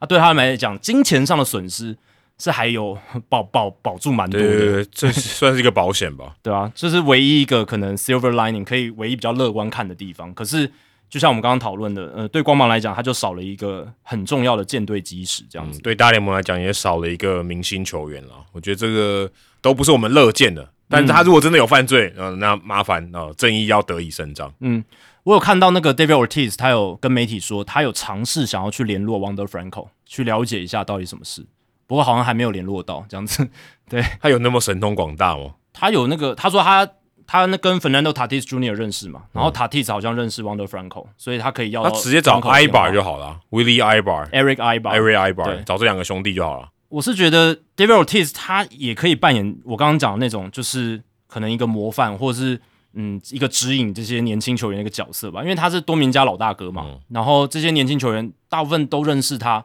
也很敬仰他，他的他讲出来的话是有分量的嘛，他在这个国家是老大哥嘛，嗯对吧、那没办法，一个人没办法教那么多人、哦。没办法，很难，对，或者是 Nelson Cruz 之类的扮演这样子的角色，然后不知道，但这也不是他们的责任。老实讲，这些人私生活关他什么事？可是，哎、他们都他们没有他没有同队，可能也很难吧？我觉得也不容易啦。而且 David Ortiz 跟光芒也没什么渊源嘛，就是以前被他打打对趴的对手可能，打了很多光芒的全垒打。对，但你看他会主动想要去了解，代表说他还是有这种想要关心公共事务的一个想法，对或者是关心小老弟嘛，刷一下形象，也有可能他他现在蛮在乎形象。是。但我相信 David Ortiz 他某种程度上，他确实是想要帮助这些年轻人了，不然他也不他可以大可不必沾沾这件事啊，对不对？他干嘛这个这个沾这件事？对这个你这样讲没错，如果他弄弄弄了一身腥也不好。诶，有可能他有些人会觉得他在帮他说话，对不对？对对对啊，那如果他不想要跟这件事情沾上关关系，就闭嘴就好了闭。嘴就好，但他还是想要去了解，代表说他其实是真正关心这些年轻的多名家球员，他也希望他们好。嗯，对。那如果 Wonder Franco 是清白的，他也想帮他们出一道力嘛，去去帮嗯 Franco 出一道力，这样子的感觉，现在就不晓得他挺的是对的还是不对，而且也不不能说他挺啊，也不能挺了，他只是想要了解，对他就了解，对只是想要了解，帮大家这个厘清一下真相。对对对对对。那光芒以前有 Evan Longoria 嘛，那 Longoria 其实签延长约之后，在光芒也打得不错，嗯，哦，可是他们想要有第二个这种看板球星，就目前看起来是看板要先撤下来，对看板要先先都遮住了嘛，全而且他们应该是你这样算遮住嘛，还没有撤下哦。我我是说，哎，我现在呃在想 t r i m i c a n a Field 一定有 Rounder Franco 的照片。对对对对对，一定有吧应该要先遮住或拿下。对，我说应一定有，原本一定有啊一定有啊没没有太奇怪了。那他怎么处理啊？因为我都没有看到报道，哎，但我有看到报道是写他们什么社群之类的什么嗯东西，他们开始拿拿下来。对，那个相对好拿。对，但是如果这些那个好拿什么呃布景的，就是那种在球场外的海大海报，那个会拿下来吗？感觉应该要拿下来哦。应该也要啦。如果目前的状况，应该是要暂时拿下就。像林威柱被换掉，那个画面过场画面就马上就被拿掉了。对啊对啊对啊对啊对啊，然后那个主主视觉的一些设计都要都要把围住的东西拿掉，应该要这样吧？我说应该要了对，我们不是讨论，但就是应该要要这样处理吧，暂时先这样处理啊，先把公关的这个损失降到最低啊，不然很怪嘛，对啊，不然有点怪。代表你呃在调查期间你就公开一直挺他你，甚至连他的 T 恤、球衣都要撤下来了，都不能卖了。对啊对啊对啊应，该是要这样因。为调查期间就是球队就是尽量保持一段距离啦，对对，就是让大联盟还有减掉做他们该做的事情，这样子。啊，这段期间就是呃球队就是打好自己的球，然后呃在公关行销上就不要碰 Wonder 对对 Franco，对对，对啊就避尽量避免这些节外生枝，避险避险，对吧、对只是现在光芒队临时少掉了一个当家游击手，哦、就只好叫上了 Oslevis Basabe，然后他们农场还有一个新秀叫 Greg Jones。啊，不然就要用到 Vidal Bruhan 跟 Taylor Walls 这几个替补的游击手。可是沃斯也受伤了，现对啊在也不能用。对，那 Bruhan 还在三 A 这样子，那现在就是用巴萨贝，那巴萨贝可能没有料到说，诶诶，今年开机之前，大家应该没有想到他可以上大联盟。照理来讲，他该是被卡的死死的。对啊，不可能有上来的机会嘛，因为替补的选手还有 Brown 嘛，还有 Taylor Walls 嘛你。呃，你等于前面有三关呢，对过过根本过不了。好，那 Walls 受伤，嗯然后 Franco 这个事件嗯，然后才不让打，让他有机会然后不让打的很烂，，Brown 打的很烂，对，他居然他居然有机会上来。哎、对对对，那他到目前为止打的还 OK 啦，对啊，至少我跟张教练播的那场比赛打得还不错，就是他有很好的缠斗，然后最后也把球打进场内，在垒上有人的时候，只是 Wonder Franco，不管你用多少个巴萨贝，可能我不知道，可能十个巴萨贝都抵都不都不够吧对，应该都不够，嗯，对啊，就跟一个林子伟可以换到多少个王一正一样。对对对，多多少个其他球员对，其他球员减压缩的概念。真的真的真的，对啊，对啊，那刚才说到要人帮啊、不是富邦要人帮啦，是洋基队真的蛮需要人帮的。哦，真的，我现在看到我身为一个红袜迷，我看到杨基队这么惨，我都觉得有点都有点你开始有点不忍心了吗？你对于杨基这么仁慈吗？我看到他们八连败，我就觉得，而且被红袜队横扫。对对，重点是红袜队没，重重点是红袜队今年也不是一个强队，是是是，啊、是不弱啦，但称不上是强队嘛。不算 A 咖的球所以，不像光芒或精英这样对，对对对对，就还是把它横扫，而且感觉是，但今天赢了这样，第三站最后一场是比较惊险一点，就是两个三分炮来回这样子。但你说惊险，这个对杨基来说更 devastating 嘛？就是他本来有赢球的机会，但是还最后还是输掉。对，八连败啊！刚刚我们讲说他第一次到五成胜率以下，就是一九九五年，他现在跌得更深了。刚刚是六十胜六十一败，现在是六十胜六十四败，对，没错，更惨了。更惨，而且也是自那年以来第一次的八连败。哎，杨基已经二十八年没有八连败，这个讲出来其实也觉得蛮夸张的，蛮扯的。蛮扯的啊。八连败其实就应该我没我没有看过数据啊，但我想这一段期间一定有很多球队八连败，一定有啦，他应该是定一大堆。搞不是最后一个，去年天使就十四连败给你看了嘛，对啊，八连败虽然听起来很长，但事实上也不难。而且甚至连道奇队他们在之前几年有一年就是战绩很好，八月的时候狂输，狂输嘛，就输到莫名其妙。我记得也有到十连败哦，嗯。对啊，所以你看连这么好的球队他都有可能因为一波真的而且他是那时候是道奇队还是强的时候，都还是很强的时候，对。都是很强的时候，对啊，都会发生八连败。所以杨基这二十八年来没有八连败，我觉得这是很离谱的事情，也其实多少也说明了他们这二十八年有多么稳定啊，很少那种真的。一跌就跌到超低谷，像去年天使那样一泻千里的那种低潮，其实没有诶、就是落赛啊。那今年真的是落赛啊，而且如果你看他这个 FanGraphs 季前，他们预期他们的季后赛几率是百分之八十一点二，嗯。去年打进季后赛嘛，现在是百分之零点五，对，呃，这多少倍？一百六十倍吧，有有有有，对啊，我说现在如果乘以一百六嘛，等于八十一点二嘛，对对。然后，但是这个比率还比这个天使的百分之零点四好一点点哦。啊，对，天使更惨了合理。如果你真的要洋基队跟天使队哪一队比较有机会打进季后赛，我也选洋基。但是这只有二选一的话，你在八月份的时候跌到变成只有百分之零点五的季后赛率，然后跟天使只剩下百分之零点一的这样子的一个差距，我是觉得只要是洋基迷都笑不出来，绝对笑不出来。而且已经，我觉得已经输到不知道可以怎么救了欸、我的看法是，我觉得这个球队现在嗯没有什么，就跟天使队差不多了，展望二零二四了啦，其实就我的观点来讲，我觉得就展望二零，就放弃。治疗了。对对对对对，就是就你会觉得说，嗯呃，这个球队还可以值得期待，今年有机会一拼季后赛吗？应该是完全季后赛我觉得是完全没有机会。那合理来讲的话，就是五成胜率的保卫战，看他们能不能把这个呃连续三十年都在五成胜率以上的这个赛季例行赛的战绩，把它维持住。因为上一次是一九九二年低于五成，对对对对对，一九九三到二零二二，他们连续三十年都是打出五成胜率以上的赛季。那北美四大职业运动只有另外两个比这个记录还要长，一个是一九二六到一九六四年的洋基，连续三十九年，诶，是从贝比鲁斯的年代打到 Mickey Mantle，、他们都是五成胜率以上。哎，你有这两个，就是你你就可以打那么久。哎，中间还夹着什么 Yogi Berra 啦，就是很多 Dickey 这些明星，对，很厉害。第二个是谁？是冰球联盟 NHL 的蒙特娄加拿大人队，一九五二到一九八三，总共三十二季。现在我觉得这非常难，这个已经，我觉得以后也不会发生，我觉得也不会发生，很难很难啊，因为这个竞争力代表说有一队真的蛮强，而且他是长期的强，对，就是那个联盟竞争平衡有点失衡。有一点不太对。，对因为现在其实大联盟做的算不错，，对，所以不太可能有球队十年都没有五成胜率以下，这个几率其实蛮低的，已经很低了，就可能到期吧。就道奇啊，或者接下来勇士可以有挑可能对对对，战这样的记录但是也不容易。坦白说，也十年内都是五成胜率以上，这就非常难了。竞争平衡越来越平衡的情况下，或者是没有到那么离谱的情况下，在三十支球队的一个场域要出现这样的情况很难。其实不容易。因为杨基那个年代就是一九二六到一九呃六四年那个时候，其实那个时候大联盟也没有那么多支球队没，有那么多，而且他们就是强，所以对啊好的选手都想去，因为那时候也没有自由球员市场啊，对啊对啊，也没，有选秀啊，没错我想去就去洋基队。如如果我如果我够好，而且他们还可以靠钱自己去买农有点像他就是像台电河库了，对啊差不多类似这种概念。而且那个时候堪萨斯运动家队还是他们的农场嘛，对对对啊，所以那个时候就是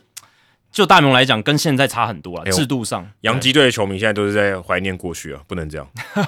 要现在要要展望未来，或者展望今年还有没有机会五成胜率保卫战？所以你就可以知道，从九零年代打到现在，他们都还是一直胜多败少。我还是觉得必须给这三十年的洋基队一个 credit，就是他们真的是很厉害的一个团队。就是不管是管理阶层，或者他们找来的球员，或者是对啦，他们有钱，对，但他们钱花的好像也算值得，因为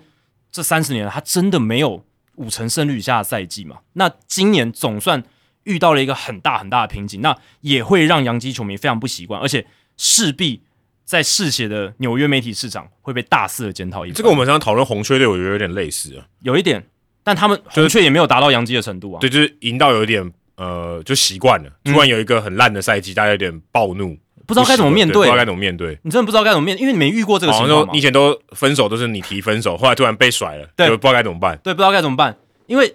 现在只要你是三十一岁以下的洋基球迷，你都没有经历过嘛，你都没有经历过所谓的，哎，我例行赛败场数比胜场数多嘛？但你有经历过没打进季后赛了？有这个是有的，但至少都还是有五成胜率，代表你的球队的阵容有一定的基本盘嘛。对你不是要到重建，或者是你要去你两场会赢一场多啦。对对对对对对，就是这么简单，数学上就是这样。你每每两场至少都会看到一场赢的嘛，对对啊，所以在这样的情况下，我觉得这对洋基球迷或者是整个纽约媒体来讲，都是一个很新鲜的事情，或者是说很难堪的事情，对啊，很难开。对，但你说他们真的运气不好，也是真的运气蛮不好。可是你说他们阵容上有问题，也是真的，我觉得也有问题。我觉得也有问题啊，对啊，你看 Aaron Judge 之前大家都在说啊，之前就是少 Aaron Judge 嘛，好像少了一个打线的灵魂核心，一个领导人物。啊灵魂回来了，还是打得很烂哎，。对啊，这个这个就是一个很大的问题嘛。Aaron Judge 七月二十八号伤愈归队回来之后，杨基的战绩六胜十五败，两成八六的胜率，这个只赢过运动家，同期间只赢过运动家，哦现在你只要讲只赢过运动家，就是很惨，就是很惨啊，因为运动家就是烂到谷底的队伍嘛。就对，基本基本上已经没什么在认真打了。而且我觉得这某种程度上也不能怪 Aaron Judge，Judge 已经做到他能该做的事情。对，而且你想哦，洋基打线在这么疲软的情况下，他在打线里面其实就有点像大谷在天使打线里面一样，很容易被对方投手针对嘛。对对，所以他要有很多好球打，其实也是很难很难的事情。也很很难，而且 Rizzo、Stanton 虽然他们都是你说他的也都是名将了，一代名将，可他们打就很烂嘛。对，Donaldson 也打得很不好嘛，嗯，g l a b e r Torres 也不像当年新人那么好了。对，其实整条打线就是 就表现很差，而且 underperforming 到一个极致，对，就是就打不出来。今年洋基最大的问题，第一个主力球星受伤缺阵多，Aaron Judge、Carlos Rodon、Josh Donaldson、John Carlos Stanton，大部分时间都在受伤嘛。现在 Donaldson 跟 Rizzo 也都还在受伤。对，那如果他们健康在场上的话，也打不出来。诶 r i z z o DJ LeMahieu 给了我们最好的案例嘛，对啊，真的打不出来他们其实这两个球员算是以过往的成绩来讲是很稳定的。超稳的，对，就是相对来讲，DJ LeMahieu 高打击率很稳定，而且他其实刚来到洋基的时候还打出了一点 power。对，那 Rizzo 是他一直至少你都还有这个上垒率嗯。嘛，然后一定的 power，对不对？就算他打击率再怎么不堪，都还是这这两个是有的。对对对但今年也是因为这个可能有一点脑震荡症状的，关系，之前聊过了，嗯所以受到了影响。那可能这就是洋基比较衰，但他们比较不衰的是什么？其实裸动这件事情是他们可以判断的，就是说。哦当初你要签他的时候，其实你可以判断他的伤病史，或者是判断说你到底要不要给他这么长的一个合约，合约嗯那么高薪的一个合约，他是不是适合你们球队在这个时候需要一个舰队的一个重要的先发投手？对，对，但他们选择信任他们，但罗栋现在的状况就是，第一个他一来就受伤，嗯，然后季中伤愈归队之后也投得一塌糊涂，我看一下，我今天特别查一下他防御率，六场比赛七点三三呢。对，这烂到呃，我不知道该说什么。无以复加。你除以二，我就觉得都可能还是 OK 而已，对，Luis Severino 伤愈归队之后，也也不行。也是投的很差，对也是投的很差。所以哦，之前 Aaron Judge 不在洋基打线的时候，洋基战绩开始疲软嘛，那个时候是洋基打线的问题。但其实你看 Aaron Judge 回来之后，或者是说从七月份开始，洋基战绩的问题出现在哪里？在他们投手，投手真的完全不行了，只有 Gary Cole 一个人在投了，而且要特别注明是先发投手。对对对其实洋基牛棚还是还可以。对我说先发投手啊，对对，三点二零的这个后援牛棚防御率是目前还是全联盟最好的，啊，前面吃那么多分有个有个屁用，就没用啊。其实后援投手上来基本上在收拾啊，残干都是防御率七的，Severino 跟 Rondon 都是七的，对，而且他们是那种 FIP 也是很差的，就是洋基队他们的下半季的先发投手防御率六点四五，哦，这个是全联盟最高的一个防御率，比海盗队、白袜队、国民队这些先发投手表现很差的都还要更惨。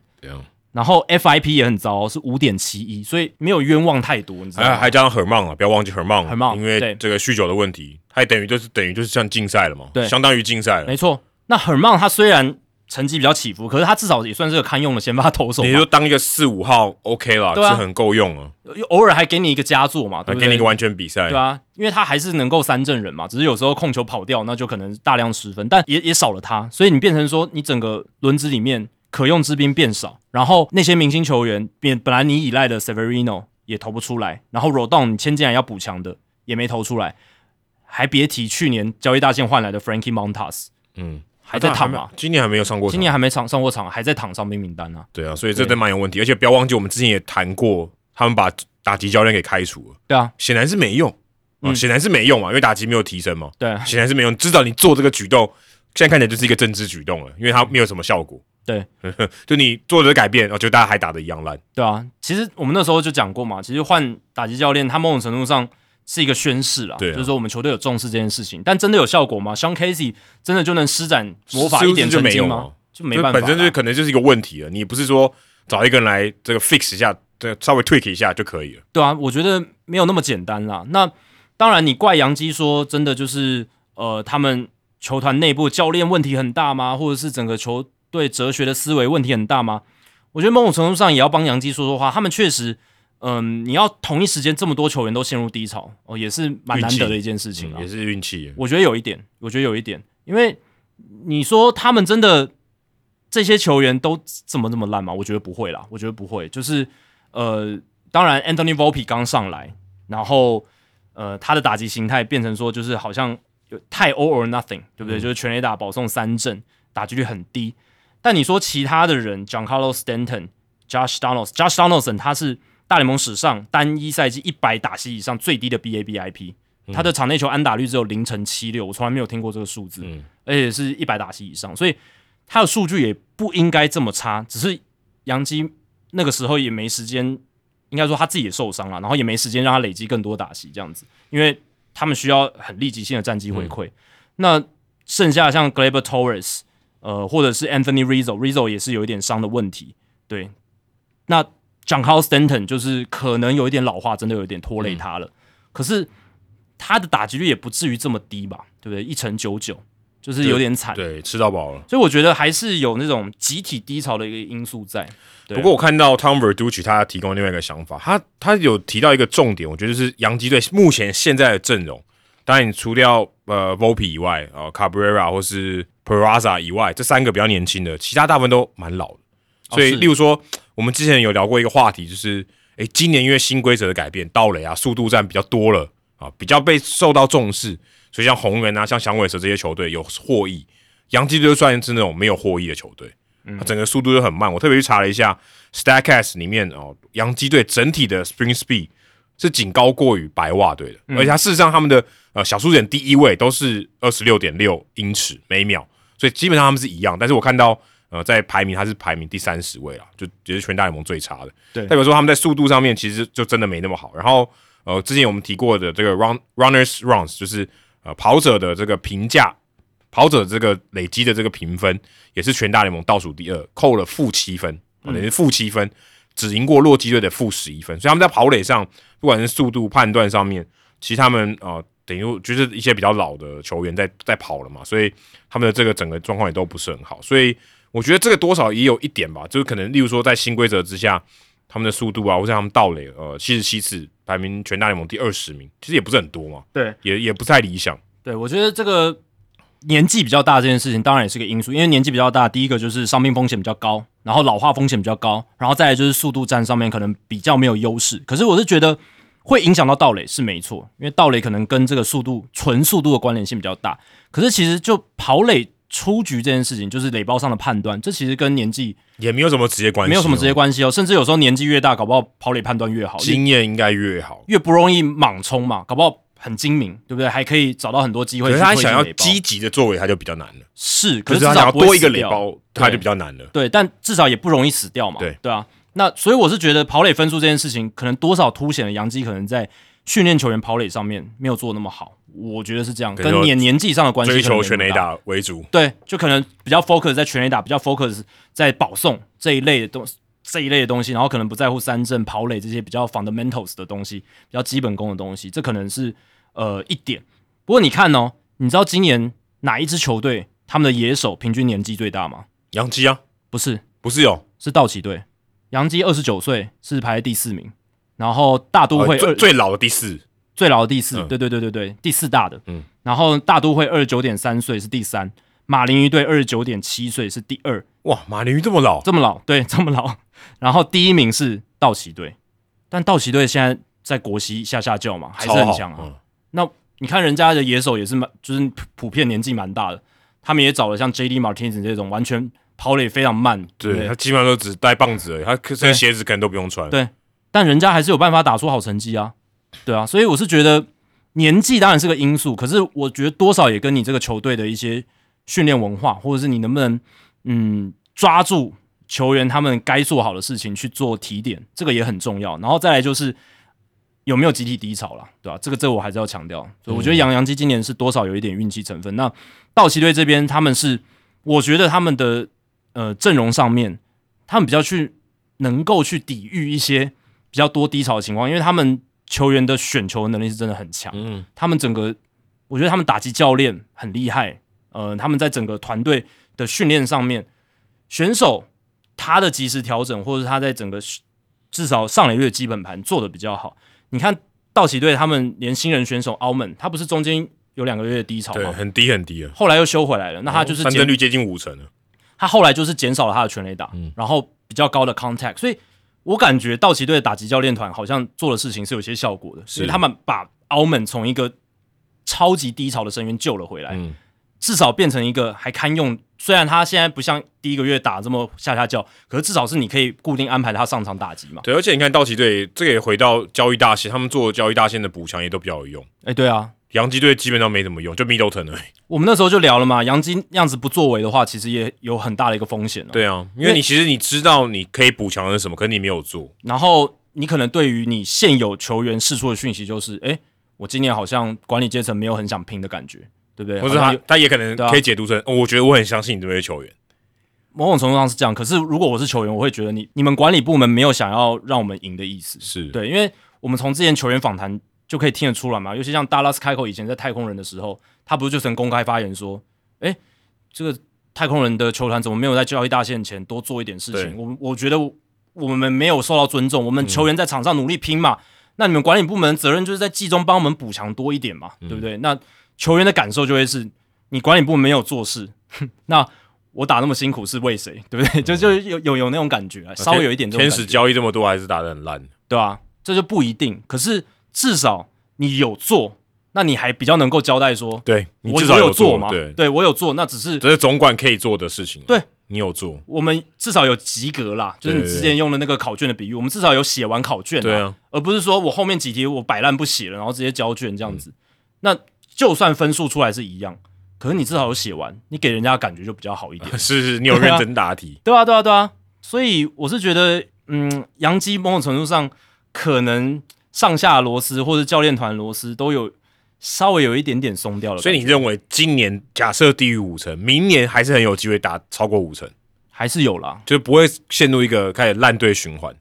我是觉得洋基队不可能，他们也会试图去改变这件事情，因为他们交易大限前已经没有做事了，代表他们休赛季一定要做事。会不会直接把 Aaron Boone 直接 fire？呃，这有可能。我觉得可能在我们录音的这几天，或者下周或下下周，可能就被 fire。呃，Brian Cashman 跟 Aaron Boone 都有被洋基球迷拿出来嘛，但 Brian Cashman 他去年十二月才签四年的延长约，Cashman 应该是不会走，他应该很很稳啊，很稳，而且很稳很稳，而且他跟这个老板 Hal Steinbrenner 关系也很好。二零二三到二零二六年的合约不太可能被动，那比较可能动的就是 Aaron Boone 这个点。那 Boone 是在二零二一年十月跟杨基签三年的延长约，所以他合约是到二零二四年，就剩一年。对，剩一年。然后还有一个二零二五年的球队选择权。不过如果以现在的状况，就算二零二四年他 OK 的话，可能二零二五年搞不好也不会留下他。对，那现在有可能是感觉这个球季结束就有可能跟 Aaron Boone 分道扬镳，这是有可能性的。我觉得如果再输下去，就不用球季结束了，就直接 fire。这么早我觉得会。啊、这是又是一个政治意味的宣示，这样对，因为我看到今天报道，Steinbrenner 也已经去找他 meeting 了嘛，但他说是呃例行性的他。平常就跟老板会聊天，但是这种事情会被拿出来，你就知道这气氛也不太对。嗯大家也知道你这个位置开始很很热了，很嗯 hot，、你坐不太住了。嗯那杨基比较大的问题是说，呃，他们的农场其实排名很烂哦，大概联盟倒数前十啊，就是看你看哪一家媒体，那 FanGraphs 是给他们第二十五名，所以就是比较后段班，所以你这个也可能是他交易大线没作为的一个原因。呃也有可能，因为你提出的交出交易包裹就比人家差，对你要想要竞争同一个这个球员，你提出来就是比较差。人家都选择跟其他球队交易嘛，嗯对不对？就没有跟你要换的意思，对，这可能是个因素啦，对。但总而言之，就是农场没有特别好，那现在球队感觉需要一部分的换血，需要一部分的阵容上面的调整。那有没有呃足够的筹码来做这件事情？当然，杨基有钱，这是他们最大的一个筹码，嗯，可是今年自由球员市场没有什么东西。对啊。所以呃，自由球员市场少的话，球队通常就会朝这个交易市场来运作。可是交易市场你又没有好的呃农场的条件，所以你就要决心要重建，嗯，这是一个选项，开始就是把你的农场搞好，这是一个选项，这是一个对选择啊。这也是一个选项。可是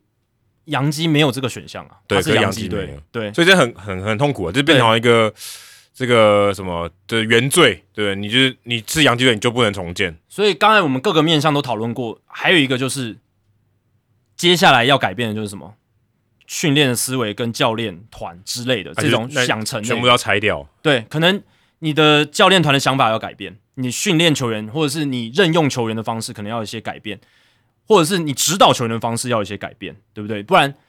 以我们目前看到的情况是，拉上来的新秀打不好，而且季中调整也调整不，上来。这个其实你刚刚讲，拉上来的新秀打不好，然后你 fire 掉打击教练，球队还是没有什么振作，然后老将你也没办法协助他调整，这其实看起来就种种迹象都显示大联盟的教练团这个做就是他的功力不够啊，对啊，因为这东西是你可以你可以调整的嘛，你可以。呃，也许你真的呃结果是不好，可是你我不当然他们一定有做一些事情，只是他没办法收到这好的效果，一点点可能你都看不太到，或是你可能会觉得说他们都是这么评价这么高的新秀，为什么上来打那么烂？嗯，对啊，你可能对他们可能一开始上会有一些阵痛期，你的功力是想办法把阵痛期缩短嘛？那你不要让他一直阵痛到球季结束，他都还找不到原因是什么？或者是原本打的还不错的球员，你至少把他的身手维持住嘛。对啊，对，但杨基今年在打极端，至少打极端这一块是我觉得没有做到。我觉得投手群，嗯，先发投手不能怪 Matt Blake 了，因为那个他们投手就是伤的伤，病的病。对啊对，Gary Cole 也还是投的很好，牛棚也还是投的很好。对，所以我觉得投手倒是其次，我觉得投手真的是比比较运气比较好运气真的很衰。Cortez 也受伤了啊 Cortez 也也受伤病名单了。对，Montas 的受伤，然后然后还有这个 Rodon 的这个伤势，然后还有这种打打停停，我觉得先发投手这一块倒是还好，主要是打极端。我觉得打极端，讲到 Stanton 的，不管是他老化也好，但是你至少帮他维持住一定的成绩嘛，但看起来也没有。然后 DJ LeMahieu 他们还是修不好他，嗯，就没没办法，就忽然就这样成绩一路的衰退。那 Volpe 这个案例，我觉得可以跟道奇队的 Almond 做一个比较嘛。澳门虽然不是大物新秀，可是他也遇到了一个打击的低潮，但道奇队有办法把它修好，稍微把它调整到一个比较好的一个能用的一个境界那。他先发哎、我觉得先发差别很大。他如果今天打还打替补，说他相对起来在打线里面的重要性没那么高，可他是打先发了。对，那 Volpe 的情况就是好像一整季下来就感觉都是这个模样，对就低打击率，三振非常多，呃，呃有全垒打一点呢、偶尔来来一支全垒打。对那以游击手来说，他的 power 算是真的非常厉害的，对不对？就是全垒打打的算不少的。可是这样子，他的 OPS Plus 还是不到一百嘛，他就不是那个呃，你即便打击率低，然后还是可以综合的表现，可以帮助你的球队战力向上，并不是。洋基队怎么可能容忍一个 OPS Plus 不到一百的游击手？我觉得很难相信，以前 DD Gregorius，但 Gregorius 在洋基的时候好像也没那么差吧？对，啊，低于一百哦。对啊，一，IKF 就低于一百嘛，大家受不了了嘛。嗯，对啊，我说很难容忍这件事情吧？诶 Gregorius 在洋基队的五年 OPS Plus 一百零二。对啊，啊，所以至少还有一百以上。但他也没待很久啊。对对对，对啊，然后 IKF 这一件事情也是，虽然他就是还能够去守一下外野嘛，然后帮助你的防守阵容，还有一些调度的弹性，可是他就是他就是那样子，OPS Plus 就是八十的一个选手，你他再怎么会把球打进场内，对，他是可以提供一些不一样在洋基队的打法，因为他跟洋基队其他的打法很差很很对，虽然很极端的，另光谱的很极端的，他跟 LeMahieu 就是跟所有其他人差很多，就是会把球打进场内，然后看能不能制造一些对方防守的混乱或者什么的。但是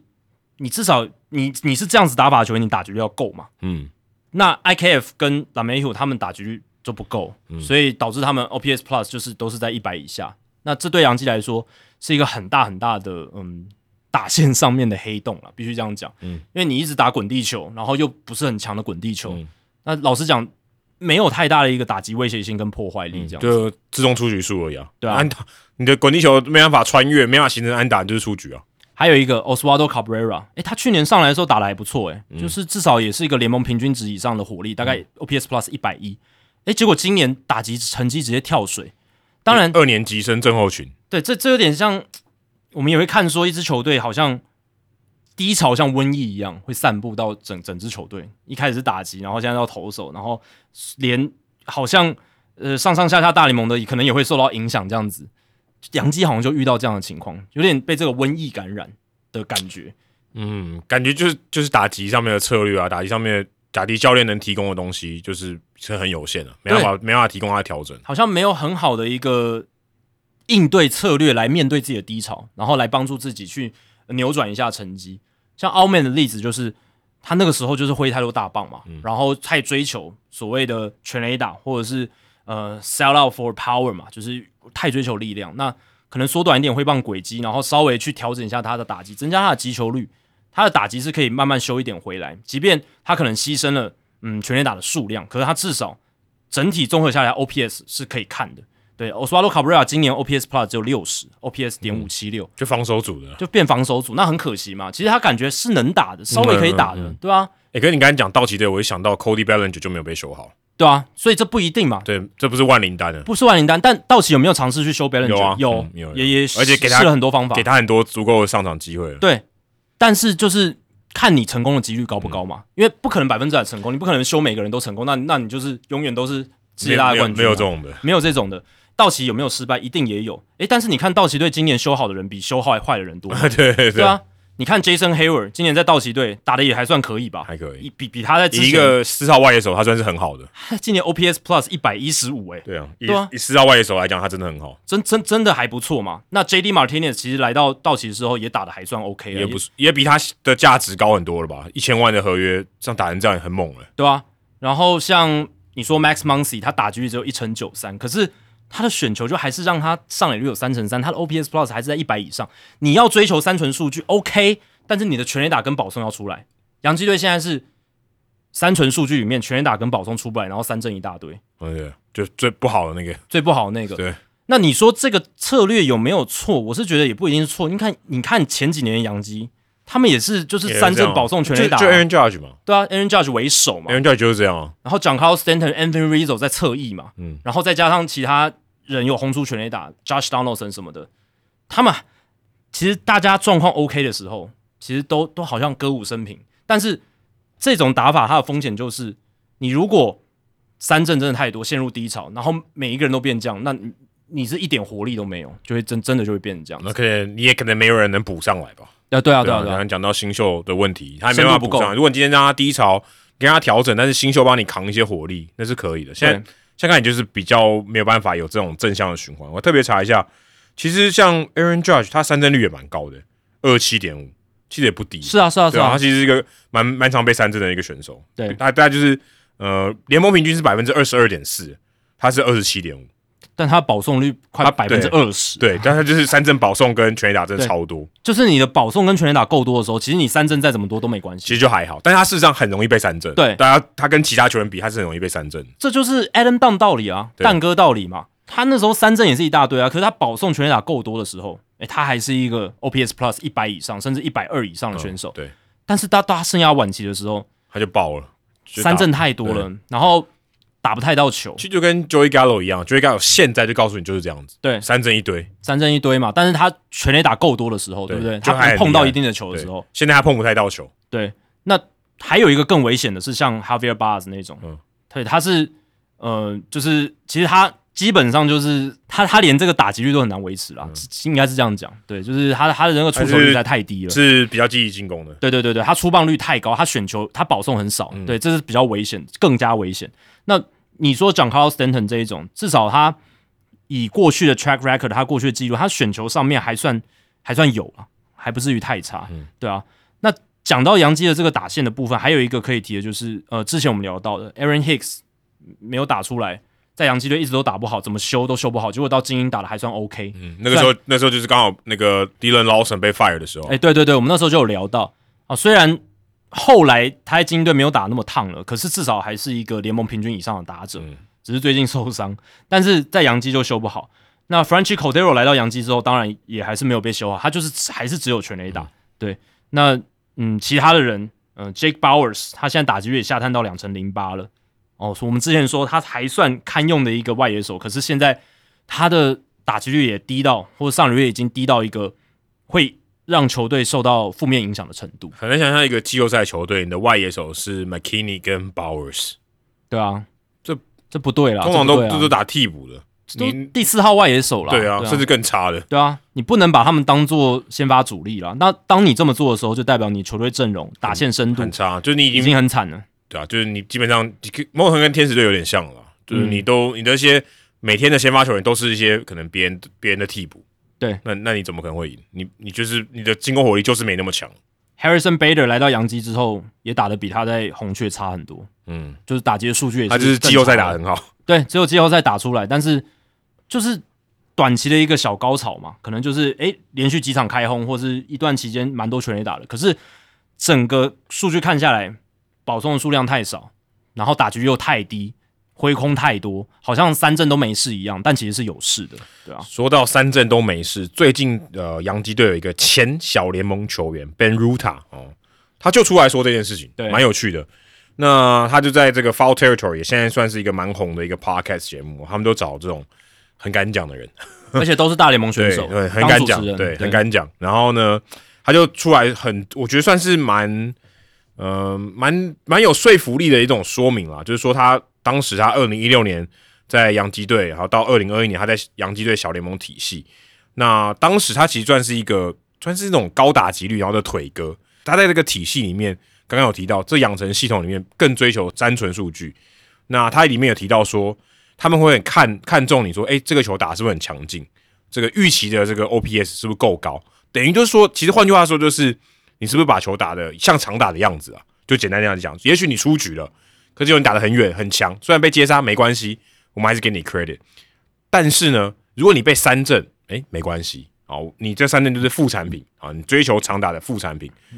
但对于他这样的腿哥或是这种高打击率的打者来讲，这就不这不他要的嘛？对他讲他是没有加分嘛？他就是诶、他打的球不强，可他能上垒，他速度很快，然后可以防守。那像他这样的人，就在在洋基队的体系里面，就价值就比较低，比较不受到重视。所以你也可以理解他会有点不满，这很合理，就等于他的调性跟球队要养成的调性就比较不合。我跟你讲，比较不合。当然啦，也必须坦诚说，他当年三十轮选进来，你说这样的人，他其实也说真的，他也不太在乎你了。对，你就是一个 roster filler，你其实并不是非常受到重视，所以他也不会以你说，哎、我可以帮你调整或什么，或者你要符合我们的队形这种之类，是也没有。不过他里面也提到一个说法，就是他认为洋基队的养成系统，或是他们在球探在找人，或者他们找外部的球员交易的时候，他们的评论的方法，他们的评断的方法都是差不多的，所以他们找进来的球员都很类似，同质性很高，都是那种呃三存数据很高的打者，就像像之前交易来 Joey Gallo，我觉得也算是一个算是一个范例吧。嗯，就是诶，你认为这样的打者他的价值是可能别队来评估，诶，他你洋基队来评估可能觉得比较高，比较有价值，即便他三振很多没关系，我们认为他的价值很高啊、哦，有点这样的看法，所以他会觉得洋基队诶过度啊，或者特别有点简化了这个球队球员评估的一种模式，找这些三轮数据来打者，好像就好像你篮球场上一到五号全部都是三分上三分射手，我我得分效率可能最高，可是篮球不是这样打的嘛。对啊，你完全没有低位单打也不行。对，就是你，你如果今天他就他可能就是集体低潮哦，篮筐突然这个篮圈突然变小，或是三分线突然变远了，全部都打，全部都投不进的。或是有时候什么都没变，他就是那天手感不好啊。对五个人都投不进的话，那那你就死了，然后你你没有其他变通的方式。对你也没办法攻篮下，全部都在外线，然后都投不进，对啊，所以你就会打法非常单一的话，有点累。但这个有有点极端，但是他的大概意思是这样，就是对当你过度押宝在某一种形态的打者上面的时候，你可能就会形成这样的情况。对，我觉得 Ruta 他的那个访问，他有个最大的重点就是说，it needs to be a healthy mix，这是他讲的，就是呃，他说他其实也并不是反进阶数据或是反科学化棒球的人，他也不是这样子，他是觉得应该有个平衡啦，要有一个健康一点的平衡，你还是要有传统基本功的一个训练，你有一些棒球基本技术的养成。而不是单纯我上去就是只是等保送，或者是呃打九十五英里以上的这个强击。当然，九十五英里以上强击球非常好，可是有时候可以作战的时候，比如说比赛后半段平手，然后你就是垒一垒上有人触及或者打带跑或者什么的一些，我们现在中职比较常看到的 fundamentals 基本功的东西，或者是不到两人出去三垒上有跑者，你不一定一定要靠全垒打嘛，想办法把他送回来。对啊，你想用其他办法打那些滚地球，或者是想办法打一个外野飞球就好，或者是怎么样，你不一定要靠保送跟全垒打。那现在进阶数据呈现的就是说，他会告诉这些呃分析部门的人一个道理，就是球场上你就是保送跟全垒打好像就够了，对，因为因为你你只要做到这两件事情，它是相辅相成的嘛。你全垒打威胁性大，那投手可能就会对你投的稍微比较散一点，那你保送就多，那你保送多有好的上垒率，那你基本上就有人能够上垒嘛。那你再再靠全垒打长打这样子，诶，分数就会源源不绝的进来。所以基本上你可以，你可以说你不用把球打进场内了。，对，你就基本上你不需要所谓的打带跑，你不需要所谓的牺牲触及，啊就都是用走的啊。如果你全垒打跟保送都是用走的，对啊。然后我我干嘛要盗垒？嗯我直接全垒打轰回来就好了嘛，我二垒安打轰回来就好了嘛，对吧、但这真的能够成为一个长期来讲都很很成功的一个一个进攻模式吗？现在看起来不是嘛，因为当你的球员开始全垒打的威胁性下滑的时候，你的保送就没办法选那么多，因为对方就可以积极攻击好球带，然后你又打不到球，积极攻击好球带打不到球，你最后你也选不到保送嘛。对，因为我觉得呃，全垒打跟三振是就是副产品的关系。你全垒打追求全垒打，你三振一定会多了。对啊，你因为你一定全力挥棒嘛，全力挥棒你能允许的误差就少嘛。而且全垒打变多，某种程度上保送也可能增加嘛，对对啊，因为投手会畏惧你嘛，对会在有一些球数的时候，可能坏球比较多，对不对？会引诱球，嗯对，就会把球投在好球在外面的比例比较高，对，所以呃，我是觉得 Ruta 他想强调的重点是，还是要有一些好的基本功去做结合，这样你才能够在诶这些高全垒打、高保送、三纯数据打者陷入低潮的时候，你还有其他的方式来得分，或者是还有不同的手段来帮助自己去突破一些困境，这样子。对，那 Ruta 在访谈里面讲到的，他强调一点是，呃他们觉得他觉得他小杨基在小联盟训练基本上就不太重视那些 fundamentals 那些很基本的东西，然后训练球员上一些观念上或者是一些整个教导上面都缺少了这些元素了。对对就他可能就是说，你就把球打强，对，有没有准，有没有好的 contact rate 不是很重要。这有点像是跟中职摆在光谱的另一个极端啦，因为中职我自己听到的是，可能中职这边对于 fundamentals 的训练好像又有点太过量了、哦，好像追求长打的比例太少。对，可能有时候，诶，这个选手他明明是一个 power hitter，诶，你还是在训练的时候道理很简单啊，轻棒打木棒就是这样，因为你打不出全垒打，你把 fundamental 做得更好你就赢了。对，那在直棒就不是这样嘛。那我听到的就是说，中职可能有过度的，就是即便是 power 很好、力量型的打者，他平常训练还是要求他打反方向，嗯然后就是哦，还是要作战，要求你作战，然后就是推进跑者就好，不一定要打长打。是，那如果这个太过度，你正宗的 power hitter 力量型打者没办法好好发挥，这也不是太好。但想强调的是，就是要有一个好的 mix 啦，就是不能太偏废某一面，就是你要好好的把它嗯结合的好一点，这样子，对啊，不过平衡我觉得本来就是很很难的啦。当你要追求某一个东西的时候，你如果过度极端，你就会失去平衡。对啊那，像杨基队他想要强调就是这个例子。再来就是，我觉得他以他的自己的呃形态的打者，他可能就是不较不吃香的那一个，因因为他就是没有，他就是长打是是能力是比较差的。而且也必须强调，这只是一人之言啊，对所以不一定是他讲了就反映杨基小联盟训练的事实，但我相信有部分是事实，我我相信是这样。对，那第一个他自己本身就不是所谓的 power hitter，然后呃，再来是你刚刚讲嘛，他就是一个陪公子打球的球员，所以，他不被受重视是非常非常正常。非常正常。但他可能也观察到，就是他周边球员的一个现象，所以才会出来讲话。那他有提到几个案例嘛，像是二零二零年，就是在呃全球陷入疫情之前的最后的春训哦，他们有洋基训练的时候有玩一个游戏叫做投手对决打者。那你能得分的唯一方式就是选保送，或者是打强击球，就是出速超过九速英里的球，你只能靠这两种分数得分。那其他都不重要哦，不不不教跑垒啦。然后所谓的推进跑者，就是怎么样把队友推进，这些 fundamentals 基本功、战术这些都都没有，你就是靠靠这两个分数来得分就好了。嗯，对。那这反映出了一些可能洋基队在训练球员的一些哲学。然后他还提到一个什么 hit effect OPS，就你刚刚讲的预期的 OPS。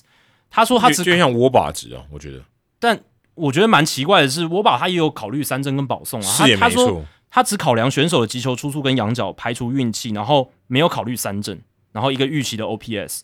我觉得有点不太合理。OPS 本身就含保保送跟三振、啊，是对啊，所以他可能应该就是讲说这球打出去，它的品质怎么样？对，那可能就是我是觉得他可能用错数据，可能他们内部评估还有一个数据就只只看击球品质这样子。对，但我听起来啊，这个数据是比较像那个 expected WOBA 啦，就是哦，对对 Statcast 对，的那个啦对，对就是 XWOBA 这个数据。但这个数据它是有考虑三振跟保送的。对啊，他对但他没有，所以他的数据等于是不考虑三振。对，如果真的杨基内部有一个数据是只看击球品质，然后不看三振保送的话因，为三振对来讲是扣分啊，但保送很重要。对啊，保送很重要。，对，所以如果杨基内部真的有这样子一个数据的话，我是觉得如果只看这个是很不合理的。所以他这样变得，如果按照这样的策略来讲，他会选择等球，他尽可能等因为你挥棒很有可能挥棒落空，挥棒落空你就更离三振更进一步。那我宁可不挥，就是或者我挥就是要全力的挥，就这样。对，就 all or nothing 的挥棒方式嘛，就是我要挥就是全力挥，所以通常你如果挥呃，通常你三振都是挥棒落空三对，所以就没有所谓的什么良好球的打击策略嘛，就是 two strike approach，没有良好球的这种呃，可能比较追求把球跟进来一点，然后反向攻击。应该说不要被三振的这种策略。可。能杨基的打者良好球也是就是全力挥，可能除了 LaMahieu 跟 IKF 以外，对。那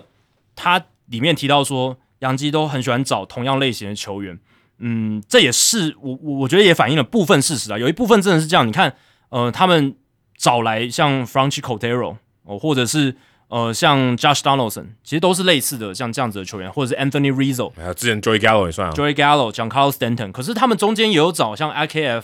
DJ LaMahieu，对不对？对啊这样子的球员，他们也不尽然都是这种，没有到对对，也没有到百分之百啊。其实也没有到百分之百，对，只是说。我觉得确实有这样的倾向，他们对于这一类三纯数据的打者是真的蛮有喜啊喜爱度的。就我刚才讲，他就是人家看他的价值，假设是一百，他可能看你是一百零五啊，对对对对，就比较高。那他们自己养成上面反映出来，你看像 Anthony Volpe 上来，也是啊，，Volpe 我觉得是一个以攻击的形态来讲，蛮像这样的。就非常典型的这种三纯数据过于依赖的打者，那可能整个在击球率上面，或是呃安打率上面稍微比较低一点。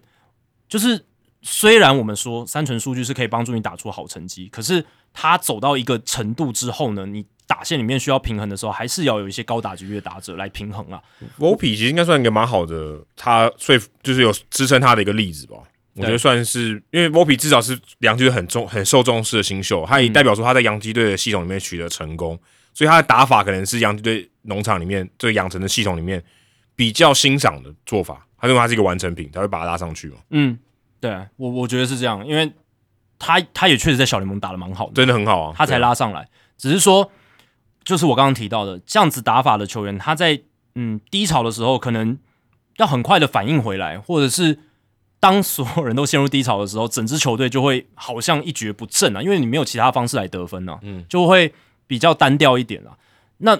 可是话说回来，其实洋基队他们也强很久嘛。所以你说这套，你能说他们这套做法是完全的错吗？其实也不也很难呢、也不尽但然、呢。也但也蛮武断的。对啊，也蛮武断的。你说一到九棒都是 Max Muncy 这一种，就是打局一成多，然后但是他 OPS Plus 还是在一百一嘛，搞不好他的进攻数据还是维持的不错嘛，如果都是 Max Muncy，应该也打的不会太差，也不。会太差。我说对，当然不是叫你分身，但是就是一到九棒都是 Max Muncy 这种打者，对，只是说我觉得像这样子要冒的风险，就是他的及时调整的反应能力比较差。我我觉得应该是这样，嗯因为你在低潮的时候，你可能要用一些其他手段来帮你取分的时候，可能就没办法。就很单调，就很单调。对，这是我能够想到今年杨基面临到这个窘境的情况，因为其实前几年他们都九十胜以上，甚至百胜，他们也是差不多这样子的一个打击哲学。哦对，他们在我看报道里面是写，二零一八年是一个转捩点，二零一八年以前他们的训练方式还是有很多的 fundamental 比较基本的那那种都还有，就是二零一八之后是变成比较极端的走所谓的进阶数据棒球的这一块，所以可能是二零一八年之后开始这样走。那其实他们也获了几年的成功嘛，他们内部可能还是相信这一套是正确的，而且他们数据团队其实也很强大嘛，他们 hire 的人很多，只是说他们今年呃陷入这样比较大的低潮，就会被放大镜解释，而且会被拿出来检讨，就是三振过多这一块。对，那我觉得某种程度上是他们自己在不管教练的教学上面反应的速度比较不够快，或者是打线太失序、太平、太不平衡、太太极端于呃太强调于三纯数据，然后导致的一个结果。这样对啊，那我觉得你到最后面，你刚才讲那个三导呃比较倾向三纯数据这种这种类型的打者，可能就是他们他们可能养成他们评估的方式，可能不适合他们现在。对对对对对，right now 可能他们需要一点平衡剂这样。也许你的教练就不是这么可以及时反应调整，那你的或许你旗下球员不应该搭配这样的球员。你如果今天是你的教练团是诶、可以调整的功力是更好的，也许这样的可能更适合你，这样的阵容可能更适合你。对那如果今天诶、大家都很稳定的，那你可能教练就是翘个二郎腿，什么事都不用做，那也 OK 嘛，对不对？但如果你今天打着集体绕赛，然后你的教练也没办法给你好的及时的调整的话，那可能就变成像洋基队今年这样子。嗯，Ruta 他有另外一句话，我想提出来，他就说，Just have analytics and teach baseball。他这句话是有深意，就是说你可以有数据分析部门，但是你也要教棒球。他变成好像是他觉得现在杨基好像就是只有 analytics，就是哦，我丢数据报告给你，你应该怎么做，怎么做，怎么做。但是好像没有人会在你低潮的时候去提醒你说你该怎么样调整一下你的打法，或者是这段期间你可以不用照着你原本方式走，或者怎么样稍稍微调整之类的。对，这好像有点呃，可能你对于 KPI，就是我们刚才讲，例如说你讲我们刚才讲这个击球品质，嗯，你过度追求的时候，可能就变成这样了。就是你可能其他东西就没那么在乎，对，那导致于你可能，嗯，你可能会变形吧。就是你过度追求击球品质，太多其他的副作用就没有去在乎了，你可能变得很单一，或是你可能真的就变质了。你可能打棒球就是我只要把球打打强就好，其他我都不用管。对，但我必须强调，有可能，嗯，杨基今年就真的是打线的一个大低潮，搞不好你同一套阵容明年再来一次，他们就不会这么差。这也很有可能，这也很可能，搞不好就很正常，大家也不会去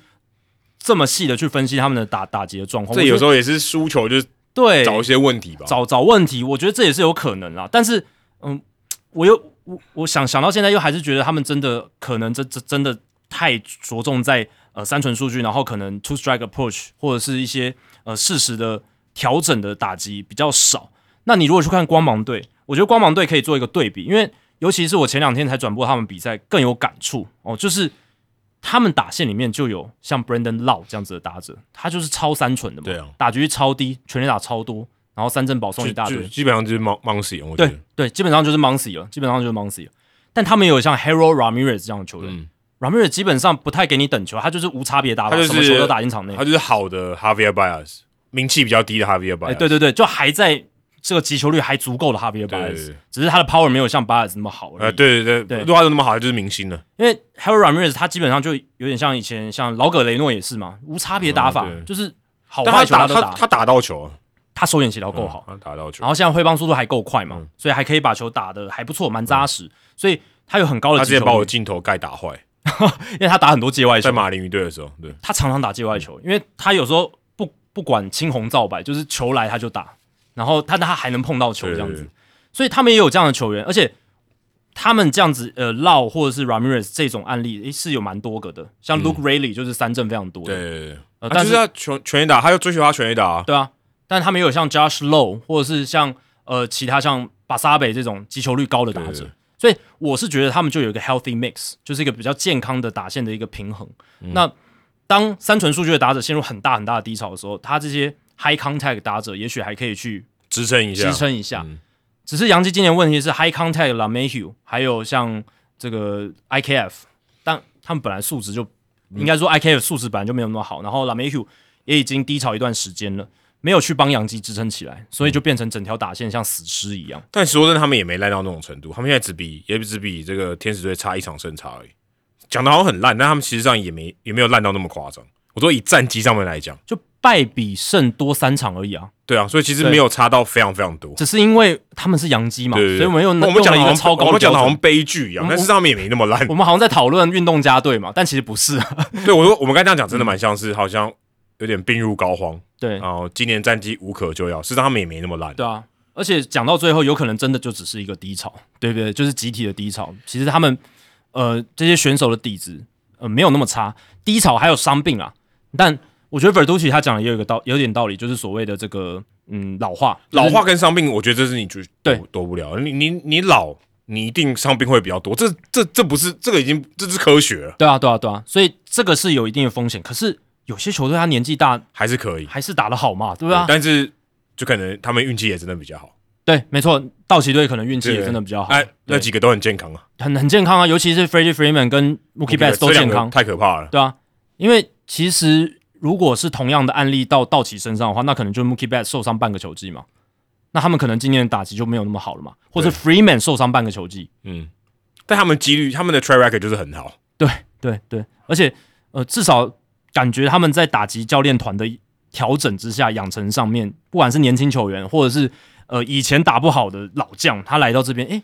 就道奇好像瞧瞧的就是比较好一点嘛。那杨基这几年感觉是，我是觉得真的就是比较靠选手本身的实力对，对对，有那种。他们比较少那种，诶，来到杨基之后打击变好啦，或者是什么，诶，哎，没有，我觉得刚都相反诶，没有一个是变好的，都变烂吧。对对对，投手也是几乎都变烂了。所以讨论到现在，我觉得可以归结出一点，就是杨基他们在球员打击的养成上有问题嘛。你看球员来成绩没有变好，小联盟球员上来，他打击也没有明显或者是比较快的进步。其实投手也差不多诶、Frankie Monta，但 Monta 是不算啊。但是你不觉得这些投手进来其实都投的不怎么样？但后援投手是还不错啦，后援投手我觉得对巧的都还不错。但是怎么回事？先发感觉特别差诶、我觉得先发是受伤的问题，我觉得先发是受伤造成他们投的很烂。哦对我就不健康。不我觉得是不健康 o n 都是这样子对对，Severino 也是开过刀又回来，没错 h e r m a n 其实某种程度上也是啊。对对，那我觉得打击这一块，你看，不管是 Joey Gallo 来，然后打不好，Aaron Hicks 来打不好，呃，当然也有受伤的关系。可是你看整体来讲，来到洋基之后的这些，不管是资深球员或者是新秀拉上来，好像那种打击进步的案例很少，比大谷翔较少一点，平听不懂中文，不然他搞不好听到这边他就不想去洋基队了。对啊，搞不好打击教练团帮不了他。我觉得这还蛮重要的吧，就是他如果真的我，但这是我们推论嘛，就是如果他今天觉得，诶，这个教练团可能帮助他不大，他搞不好也不想去。对，所以这又讲回来，我刚刚讲的就是所谓的 analytics，呃，这种进阶数据棒球、科学化棒球，它可能给你一套方针，这个方针是其实就理性上来讲，它很合理的，保送全垒打，对不对？可以帮助球队赢球。那球员照着做的时候，其实他也可以去呃帮球队得分。他本身有这样的实力的话，可是诶，当他打击低潮，或是打击实力衰退、打击技巧衰退，会被对方针对，他要做出调整的时候，嗯你们这些数据分析部门的，或者是打击教练团，你能不能去克制化的帮助他走出这个低潮，或是应对对方对你的策略之类的，对不对？调整而且而且实际数据的科学化棒球，应该照理来讲，你刚刚那个调整的效率应该是要变得更好。以前都是有点有点用猜的嘛，嗯有，点用猜的。嗯我觉得这个地方你可以调整一下，你试试看。常常这样嘛，我觉得他现在中华中也会这样了，对对对对对，你就试试看这样子。我嗯其实大联盟也有嘛，抬脚要不要抬脚试试看嘛，对不对？你说真的很科学吗？也没有很科学，嗯，那就让你试试看。诶，搞不好你调过来，诶，就这关就过了。但科学化的话，诶你刚刚讲确实是这是一点，就是科学化棒球它可以找出一些病灶嘛对啊，你说诶，，high fastball 你都打不好不好对那对啊，你至少这是科学嘛，对不对？外角滑球你都打不好，选不好，那你可以做一些调整嘛？我们怎么帮你？对对不对？怎么样调整嘛？那你的挥棒可能稍微要改一下，或者你的选球策略要改嘛？对，不或者说，诶，我今天因为我们有科学的仪器，我可以只丢那个球给你，以前不行嘛，以前可能不行。对。可是杨基好像这一点就没有做到啊，就是选手的他可能弱点就还是弱点，他就是还是打不好，对不对？那呃，可能当他就是有一些小病小伤的时候，他打击比较低潮，他信心受损，然后就会陷入一个很很很糟糕的恶性循环，好像就对调球员上面、调球员上面，杨基今年至少是做的比较不好。很明显，就低潮走不出去，那就是调整不好。对啊这这这这个是结论呢。对啊，那你在一个球季的时间里面，如果调不回来，你就是输嘛。哎、可是、啊，可是我之前听过一个说法，就是大联盟球员他真的厉害的是，这顶尖的球员是他每一球都在调整。上一球我打不好，我接下来调整一下，我可以跟得上。小联盟球员可能是我每天调整，或者每一个月调整，对不对？对啊，有可能是这样，但每个人也不对我说，做最顶尖的就是你调整的很快，嗯你可但一球一球是有点夸张了，但是你可能下一场比赛就调整回来啦，对或者你可能一个礼拜后调整回来，一个月后调整回来，你调整的速度越快，你就越像是一个大联盟球员，我觉得你的等级就越来越高，就这么简单。嗯，对。那总而言之，我觉得杨基今年的情况呢，呃，有点像红雀了，他们算难兄难弟嘛。但我就感觉 就是有一些，我觉得也是一些怎么讲，你很难去解释的集体的低潮，对，对，集集体的低潮。而且他们其实阵容都是很不错，也就就是球员的底子都还不错啊，而且他们整整体野手上面还但红就更比杨基，年红就其实更烂，战绩其实更差。对啊，对，所以我我觉得有点可能更不合理吧，对吧、更不合理。对，也因为当然红雀他们先发投手，他们甚至没有像杨基有 Gary Cole 这样子的顶级王牌嘛，对吧、试想杨基10没有年前的 Garrett Cole Adam Wainwright 可以，对啊，对啊，但我觉得有有点类似的地方，就是说，其实大家都没有看到他们这个大低潮的来临，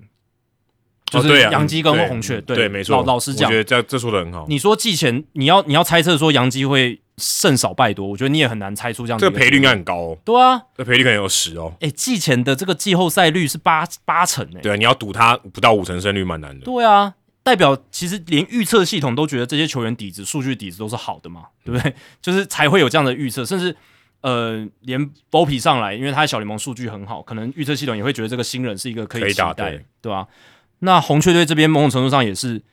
有很多的伤兵哦，然后再来就是诶 Paul Goldschmidt 跟 Aaron Nado 打的不像他们之前那么的下下叫，对不对？有一些衰退，那呃他们的整体的输出哦就没有像过去来的这么理想，对吧？这个可能就是出乎大家意料，有可能就只是一个低潮嘛，因为红雀他们看起来也觉得这就是一个单季的低潮，而且他们也展望明年嘛，二零二四，所以他们也不会觉得说哦。完了啊！这这批球员都完了，我我明年就要打掉重练。他们也没有。其实我觉得 j a m o z e l 应该是蛮沉着来面对现在他们遇到的一个情况，就以不变应万变，好像有点这样。补先发投手，他们就是补先发投手嘛。那杨基明年就不用拆了，就不用拆掉，就现在都就是这样子。然后我知道弱点在哪，我就补弱点就好。没错，就是他们基底，他们觉得还是好的。其实我不用，对，就不用像 Steve Cohen 说反应过大，膝跳反应。哦，对，Steve Cohen 就是对，就是刚刚我们讲的另外一种。对，他就拆了。对，那但但是 Steve Cohen 他也没有完全拆啊，我我觉得没有完全拆，对，拆掉两个重要的，只只拆掉就是没完全没有完，就是也不在他们长期未来规划蓝图了。他们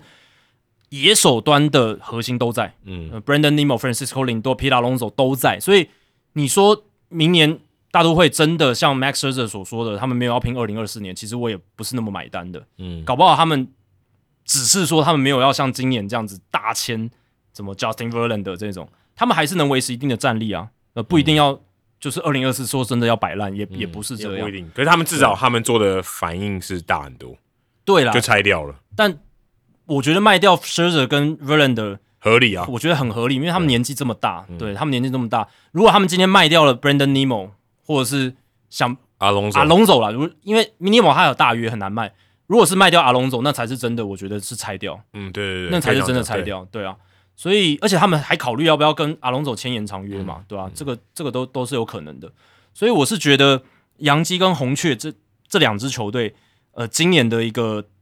大低潮，有可能真的就是走，就是怎么讲，就是他们好运已经也很长一段时间了。他们有很好的以以前有非常好的一个团队嘛，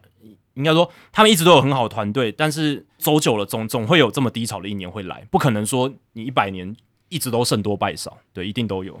好，今天我们还有别的洋基队的话题，我觉得这个也蛮值得讨论，因为我们节目，呃，虽然我们两个都媒体从业人员嘛，所以我们会对这些媒体的一些趋势有一些呃关注。这样子，那最近这个纽约很知名的电台主持人 Mike Francesa，他有特别哦挑出来讲一个话题，而且刚好也符合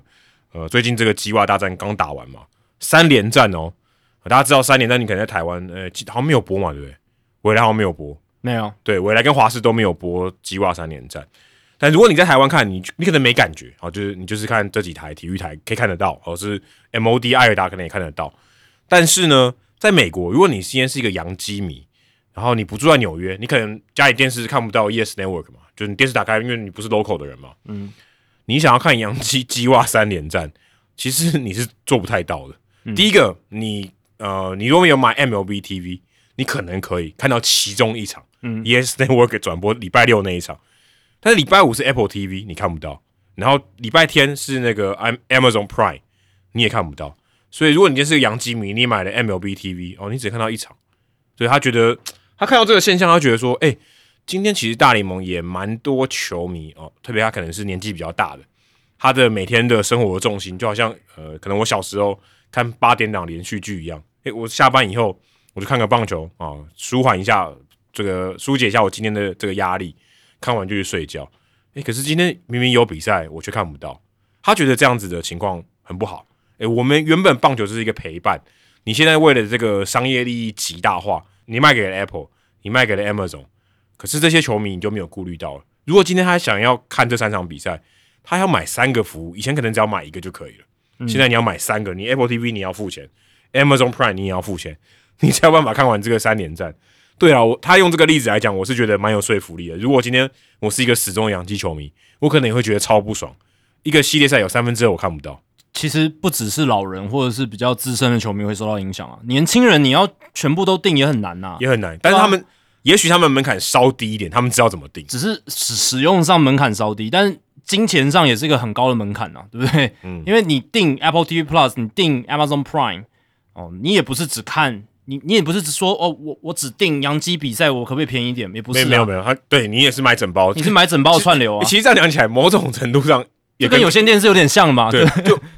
我不能选购呢，对啊我不能像那个 Apple Music，我是我就买一首歌，对啊，我不能，我要买，我可能要买那个歌手所有的专辑，对啊，因为像以前所谓 iTunes Store，你也可以就是租片嘛，对你也可以买片。当然，现在苹果也有这样的服务，就是你可以买片，你可以租片，你就是只看那个东西。但是 Apple TV Plus 跟 Prime Video 不是这样嘛？你就是买整包，就缴一个月费的，缴月费的嘛。那其实他某种目的上也是透过体育，然后看你能不能粘在它上面，就是看其他的它的它得有点像影视作品是一个吸引你的，对一个卖点这样子。那这样子的话，其实就年轻人来讲也是一个困扰了。老实讲，如果我是住在美国的洋基迷的话，真你会真的超困扰，因为我们现在、我们现在还好，因为我们还看得到，呃哎、其实也没有哎、看不到哎、呃 Apple TV 我们看不到啊，Apple TV 看不到，我看 Apple TV 它报道里面有写，好像有含 Prime Video 的赛事，对，那但可能台湾看得到，美国可能看不到，但 MLB TV 就还是没有 Apple TV Plus 嘛，对。对吧、所以就是一定会少一个啊，对啊、就是一定会少一个，就就算你不在它的 market 里面，你不在纽约的 market，你还是你在 out of market，你还是就是会少，对吧、就是这样子。那以后如果大联盟再拆掉更多的比赛去卖给其他串流平台的话，那这样的情况就会越来越多，呃，我肯定会的，我觉得肯定会，对啊、因为现在大联盟就是追求商业利益极大化，而且他也知道说未来的战场在串流嘛，对。所以他也要积极在布局。而且不只是这个周末而已哦，其实之前在五月下旬的那个礼拜，一个礼拜的赛事有四个不同的平台，还有 Peacock，就礼拜天是 Peacock，、嗯那而且还打早上，对，然后礼拜二是 Yes，礼拜三是 Amazon Prime Video，礼拜四是 Yes，礼拜五是 Apple TV Plus，所以一个礼拜里面有四个不同的串流平台，对啊，那你如果是以前就是看习惯有线电视，然后就是，诶，我反正只要有订有线电视，我要看洋基的比赛，Yes 打开来就有，现在不是了，嗯，现在你要看到的话，可能一个礼拜你只能看到两三场，可你明明知道他有打、欸，呃，对啊，对啊，对啊。当然，呃，还有一些比赛是 E ESPN 跟 Fox，对，可是 E 那 ESPN、Fox 那个全那是全国的啊、你还是你打开电视只是转别台而已，对，但是它有有线电视就还是有嘛，嗯。对，有线电视就还是有，只是你要转别台这样子。但是就是说，现在哦，感觉这个串流的介入，或者说串流市场的壮大，哦，也让球迷在整个观赏的方便性上面被 compromise，被被被减少了一些，被妥协，被妥协了，真真的是这样，对吧、那我是觉得啦，也许大联盟未来可以思考，看要不要把这个切分的区块少，就是集合一点，不要切分成那么多块。你还是可以卖串流，但是你可能就是卖一两家，然后你把价码提高，这样子就不要、哦不要拆那么多组，因为他现在拆又又拆给 Prime 嘛，又拆给 Apple，又拆给 Peacock，拆给三家。那看以后要不要你就是跟单一的串流服务合作，因为串流当然很重要，以后未来大家可能都是看串流，有线电视以后一定会衰亡。那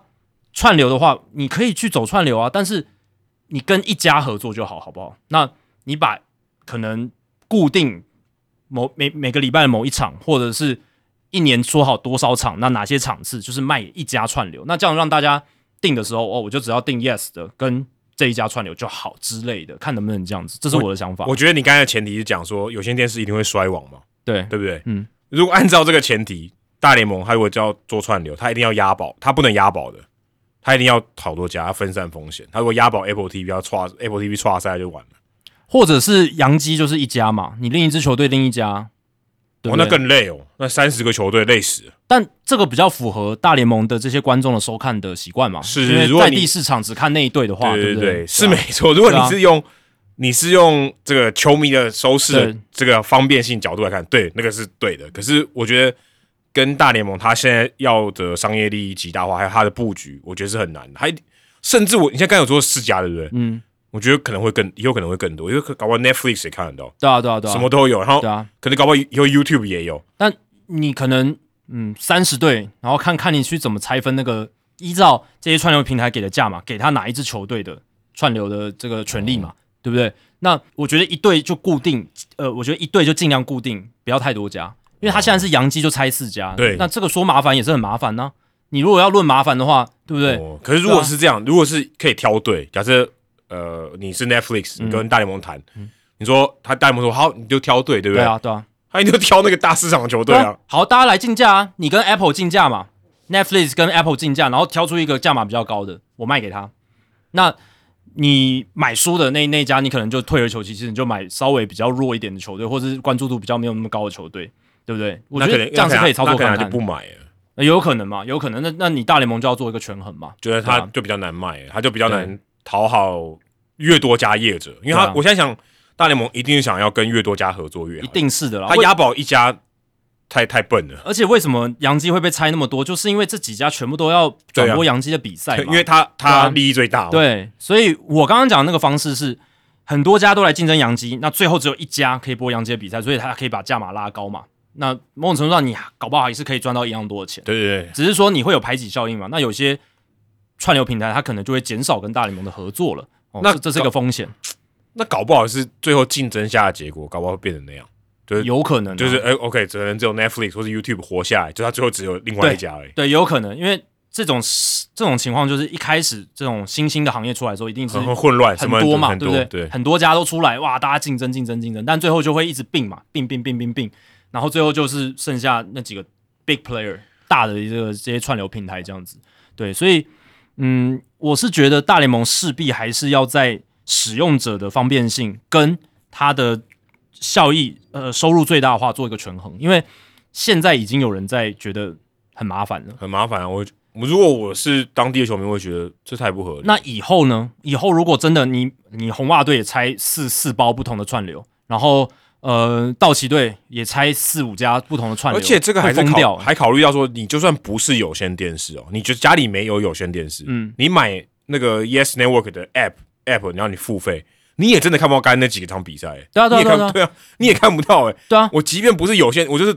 单纯我只有串流，我都觉得这么痛苦。对啊，因为现在他们这些电视台有线电视，他们也有自己的串流了嘛，所以你你不订有线电视没关系，你来订我串流，这个已经战场跟有线电视就先先可以撇开了也，先先脱开了，对，就是我就只看串流的话，我也要买四家、啊，这太痛苦了。对啊，太痛苦啦。那除非我是 out of market，就是不是在纽约市场的，那我可能还可以看到比多一点，可能还好好一还，好一点。可是绝大多数的基迷当然都在养基嘛，对很多啦。呃我的意思说很多。呃其他队伍可能更明显，对对对对对当地球迷可能更比例更高。你如果说像呃皇家队好了，嗯应该很多球迷都集中在那边嘛，对不对？红雀队好了，很多都在球迷都在圣路易嘛。那你如果红雀队你猜四五家，那当地的球迷都要四五个串流去订，我觉得这个不可能持久的，球迷一定会抗议的。那而且我觉得不是抗议，他可能就不看，就不看啦，会会麻烦，我就还看什么？你的球迷会流失啊。那你的球迷是你的命根子啊，所以我是觉得一定会有一些策略上面的转变，那稍微把它集中一点。而且我觉得最有趣的是，他们想要更多的平台。其实他们打算的目的，当然除了一方面他们的收入以外，他也希望接触到原本没有接触到那些人。嗯，有人买 Apple TV 嘛？对啊，大家又不是为了棒球买 Apple TV 嘛？嗯大家哎、有棒球我可以看一下、嗯嗯，啊。大联盟已经打这种算盘嘛？哎、对如果是一百个有一个人中，我也多一个球迷。对啊，啊，如果你现在你如果没有办法扩张那么大，你想要收回来做，他也做不到这件事情了，嗯，对不对？你的平台不够多，哎、我能接触到新的观众又变少。可是我一方面想要这个，一方面又想要把利益极大化，那你又很难只只押宝同一个人。鱼与熊掌不可兼得了，这句话绝对有道理。嗯那如果继续拆掉更多的赛事给串流平台，那 MLB TV 这个产品的价值或吸引力也会一直在下降啊，对啊，对吧、可是这其实。如果以大联盟的角色来讲，其实他很两难，他也不能说全然不好，也不能说全然都是好的。是因为我们之前有聊过，你直接卖转播权利，这个很好赚啊，很好赚，很好赚，而且、呃制作方就交给他们，对我甚至还要不用思考说 MLB Network 要吃掉多少球队的转嗯播，对不对？以他现在来讲，绝对比我三十个全部都我播，现在的方法绝对赚比较多。对，就有点像之前他们卖有线电视转播权利也是这样嘛，对对对就很轻松，我就是就卖出去哦。那你们自己跟地方有线电视台谈好，你收入，哎，你球队还可以自己归，自己，现在现在没办法，现在以后可能不会有了。对啊。那现在大联盟卖掉的场次呢，哎，都是很多都是这个比较有价值的场次啊，全国转播的啦，或者是像洋基队，它比较特别，它它代表的是这个大联盟里面最有价值的球队，它的赛事的关注度也市市场也绝对最有价值。对，没没没，对对，就是这样，没错。那洋基队他们自己可以选择的场次，可能自己也要做一些选择了，因为现在球迷有一些声音出来，而且所谓的意见领袖，Francesa 算意见领袖吧，对吧？算洋他是基地区，意见领袖中的意见领袖，没错。哎，他过去跟 Mad Dog 的那个 Mike and the Mad Dog 是传奇嘛，嗯对，呃，张教练以前都听他们的节目，对对对对，听他们长大。没错，所以意见领袖意意见领袖出来说话，那这就是代表说他已经有一定的影响力的这呃件事情。对，而且他的这个年纪，我觉得也蛮适合帮这些老年人说话。啊，对啊，对啊，对啊，对啊，他就知道很多人都是对对，他就觉得这很麻烦啊。他代表那个族群力量很大哦。对啊，我先不管他的地位怎么样，可是他就是他的年纪可以说这些话吧？嗯因为因为你如果今天不是年轻人，你搞不好也不会用 app 嘛，对不对？对，呃，你要这么给我这么多收视的麻烦，多麻烦啊！我家原本家里电视遥控器打开就可以看了，现在还那么麻烦，他根本不想看了。对，然后现在想，其实这些东西也跟单一球队有关啦，因为除了全国转播的赛事以外，呃，全国转播的赛事是由由大联盟来操作，看怎么卖这样子。那但是有很多地方转播的，对不对？那那那些是球队他他自己有想、嗯想说可以怎么卖嘛，对这样子。那你球队你自己也要想好说，你要利益极大化，还是为了你的观众的方便性来做一个权衡？是，对，那如果你的球队你本身这个声量不是那么大的话，那你很依赖这些地方的球迷他的观感的话，是不是就不敢这么做？这这这是蛮有可能的。嗯，不过我相信终极一定是大联盟全部都收回来，然后卖给其他人了，一定都是这样的。所以有些电视最后可能 maybe 十年内就都不见了，嗯，你就像 Bally Sports 这些都会不见了。对啊，但真真正能剩下的真的很能很小，他撑得住的那些地方，就是 Yes Network 这种的。嗯但是，一般甚至 Yes Network 可能都觉得长期下来搞不好都会不见。嗯，对啊，我说可能够我够不够长了呀？五十年他可能就不见了。但对啊，但他们现在还是很 profitable 嘛，就是他们还是赚很多钱，对啊。那如果未来都是大联盟来制作的话，那自己收回来卖这些权利，那就是要看大联盟怎么样拆。那但是现现在的情况就是还是很复杂嘛，就是有些球队是是有有有有些 Network 他绝对不会放掉。掉 Yankee Baseball，他绝对不会放嘛。可是看什么情况下，也许大联盟全部收回来，都都我来卖，对不对？对啊，对啊都，我来卖，可能可能那样子对呃，不管是商业利益极大，或者对于使用者来讲，可能可能是最好的。我觉得可能是最好，可能更单一嘛，单一平台，或者是相对加起来，它的平台比较好，好去去卖去操作，不用那么多的平台。就看这些大市场球队愿不愿意让利了。因为对于他们来讲，本来可以自己赚钱，可能又要跟联盟均分，或者是他们的谈判上面又变成要听联盟的话，对不对？这个也蛮难的对啊哦。因为现在 Yes Network 就是杨基自己掌控嘛，他不管大联盟要所以你刚才这样一讲，对他做什么事 Yes 啊，Network 还要放掉棒球，然后很难呐、我觉得应该 SNY 也是啊，Nason 也是啊，不太容易哦。对啊，SNY 是大都会嘛，Nason 是红袜，可是就有可能他有线电视会就会不见，对啊，他但他做他自己它串流，它还是会播，对对对，它还是会播。他制作嘛，他制作这个转播，然后他卖串流，所以我应该要修饰一下，应该说他可能五十年内没有有线电视了，对对对对对，但是但它还是一个电视台，电视台还在，而且他不是看电视的。球队还是想掌控这个电视台，对，不这样这样应该比较对。精英跟国民可能也想继续掌控对。MAS 和 Mason 对，所以大市场球队，我觉得他们还是掌控着这个电视台，不太可能放。不太可能放啦，因为他想要掌握自己的这个收入嘛，然后他想要有自己的话语权嘛，他不想说，哎，权力都给大联盟收取，那万一你谈的不好的 deal 对我来说不是那么有利怎么办？对，因为他所以他受害最大，对啊，因为因为他拿的饼比较多。所以你看杨基今年，因为他们自自己有这个话语权嘛，当然，呃，可能周六夜、周日夜这种全国转播的大联盟那边有有这个谈判权这样子，可是他们自己的赛事，他们自己要卖卖给谁，他们可以自己决定。那现在看起来，他们卖卖那么多，就是希望是可以赚赚到比较多的钱。当然，我相信大联盟这边 Rob Manfred 跟这些老板都有联系嘛，他可能也可以出一些点子，出一些建议。所以我们刚刚讨论也是觉得说，其实大联盟他们可以呃有一些话语权，然后来告诉这些球队说怎么样做，你才能既照顾到观众的方便性，然后另一方面呃也把这个串流的收收益极大化，那看能不能做到一个平衡点这样子。对，呃，也欢迎如果你是住在纽约的球迷，或者说你是这住在美国其他地方的球迷，你怎么样？假设你是洋基迷，哈，你怎么看这个比赛？可以欢迎留言跟我们讲。你是真的定是呃这个这么多串流吗？还是还是你一家还是？你就觉得你就是就少看就不几场不看的，对啊，就少看几场。我就是看我有订到的这样子。对，我不确定大家是心态是什么，因为我自己看比赛是没那么频繁的、坦白说是，，对，是。而且我们在海外，然后用 MTV 能看到比赛已经够多了。是，所以其实是蛮多的。你可能也不，就就是我们也没有一定要看某一队嘛，对对对所以如果是在某一队有在纽约以外的美国其他的地区，那可能影响就会很大。这个主要受到影响就是那种我那一队我一年一百六十二场我都有想要看的这种球迷了。而且你家里电视打开没有那一队，啊，对啊，你就是买，你得只能买串流的。而且这还有一个小小的不方便，就是就算你四家都定了，嗯、你你就要一直转嘛，你就要转串流，你就是还要诶登录另一个账户的账号什么。当然有一些可能可以自动登录，但你就是要切来切去啊。嗯，你就不像以前说我有线电视打开，或者是我一个串流，我就是打开来就就是杨基的比赛。你现在还要一直换来换去？查嘞，今天在哪里？哎，今天是在 P 卡还是 Prime？你有时候会忘记。对啊，P 卡的话相对容易，它就是礼拜天早上。对啊，所以相对还容易。你当然久了会记得，可是你第一你一回家，你就是可能就想哦，我要看杨杰比赛，然后一转，哎，结果没有，还要再转到 Apple，呃，还要再转哦，今天是礼拜几？就是没那么直觉。那个成本、时间成本又那种心力成本又多花了一点点。那一一天可能还好，但你一整个季都这样的话，你会觉得很烦。因为你门槛就变高了，你就你就。动力就更少一点。对啊，我看比赛的动力就就就少了一点点了，对吧？即便是一点点，日积月累也很多，对对。哎，这个一点点差很多哎。大联盟今年这个人数增加九趴，听起来好像很少，九趴超级多。这是进场观众人次哦，人次。嗯，而且我觉得最有趣的是，他这个成长九趴哦，他现在光这样子哦，就有七千零五十万人的进场人次。预期对预期全季的预期全很猛哎，七千多万人次一年。总进场人次对，总共才两千多场比赛，哎，对啊，那这个数字会是二零一七年以来的最高，二零一七年是七千两百七十多万人，对，而且他这个这个 Forbes 的报道里面，我觉得还有一个蛮有趣的，有二十三支的球队是有成长的，嗯，人数就进场的人次是有变多的，对，这是好消息呢，对啊，大部绝大多数，因为通常啦。你一定有球队战绩比较不如预期的，现在洋洋基队嘛，对不对？或是其他的球队，如果跟小市场的球队打不好，大家就不会进来了嘛，这很正常。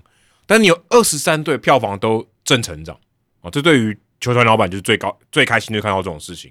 即便我打的没那么好，球迷还是愿意进场，这是最好的。对啊，我看了一下今天的数字，又变二十四队了，因为巨人队有点在这个正负哦，是二十四队哦。对啊，巨人队现在呃场均变正四十一，它有一点震荡啊。哦，对对对，但就是差不多二十三、二十四。那只有六支球队是比较负的。那其实酿酒人是负三十，就场均人次负三十，比去年相比，其实也很接近。他搞不好也会变正的，球季结束之后会变正的。那真的有可能到球季结束都是负的，就只有洛基、道奇、呃老虎、国民跟白袜。嗯，哦，大家会想说，哎，怎么会有道奇？那道奇他场均观众人数本来就超多了，根本没差。他场均观众人数四万七千八百七十九人，球场最大，球场最大，而且观众也最多，而且。比第二名杨基多了七千多，诶，就是场均观众人次，所以不用担心到期了。所以真的需要，就是今年真的是衰退的，就是洛基、老虎、国民、白袜也非常合理嘛。可能要担心道奇角落，不用担心道奇。对，道奇角落有一些风波哦，有一些风波。但总而言之，就是其实这是个蛮健康的情况。基本上除了那种重建中，然后真的有点烂到谷底的球队以外，其他。大部其他都是正成长，因为这是球团老板最希望看到的，大家都进场了，越多人进场越好，他们就是要这个啊！你今天在家里看电视，可能还不是我想要的。嗯，而且我也看到八月五号当天十五场比赛平均进场观众人次三万八千两百八十四，很扯诶，一天十五场平均三万八千多名以上的观众进场，刚好都不是什么红袜或这种这种小球场的比赛，大球场就有机会。对对对对对，红袜也装不下四万人啊。对啊。但一天这个平均观众人次那么高，是这二十年来只是第三次而已。二十年来只有第三次 而已。呃，对于 Manfred 来讲，这是一个很好的数据啊，应该笑得很开心这样子。嗯，而且那天十五场比赛里面有十三场，这个至少有三万五千人哦，十三场，好可怕！台湾满场才多最多就快两万人，最多就两万嘛。对，就是真的满到不行，就就就最爆就两。他们是那一天平均平均哦，我们还不是说最高的那那几场哦，是平均哦。吓死人了，真的是吓死人！这代表大家真的很想进场，而且他那里面还有一个数据，我也觉得很，我其实有点匪，坦白说，我有点想不透了。他说这个进场 Tiki Buyer 就是买票的人年龄的中位数，呃，前年四十九岁，去年是四十六岁，今年下降到四十三岁。对我，对我看到这个数字下滑那么快，我也是觉得很压抑。第二，第二个是他到底要怎么知道买票的人几岁啊？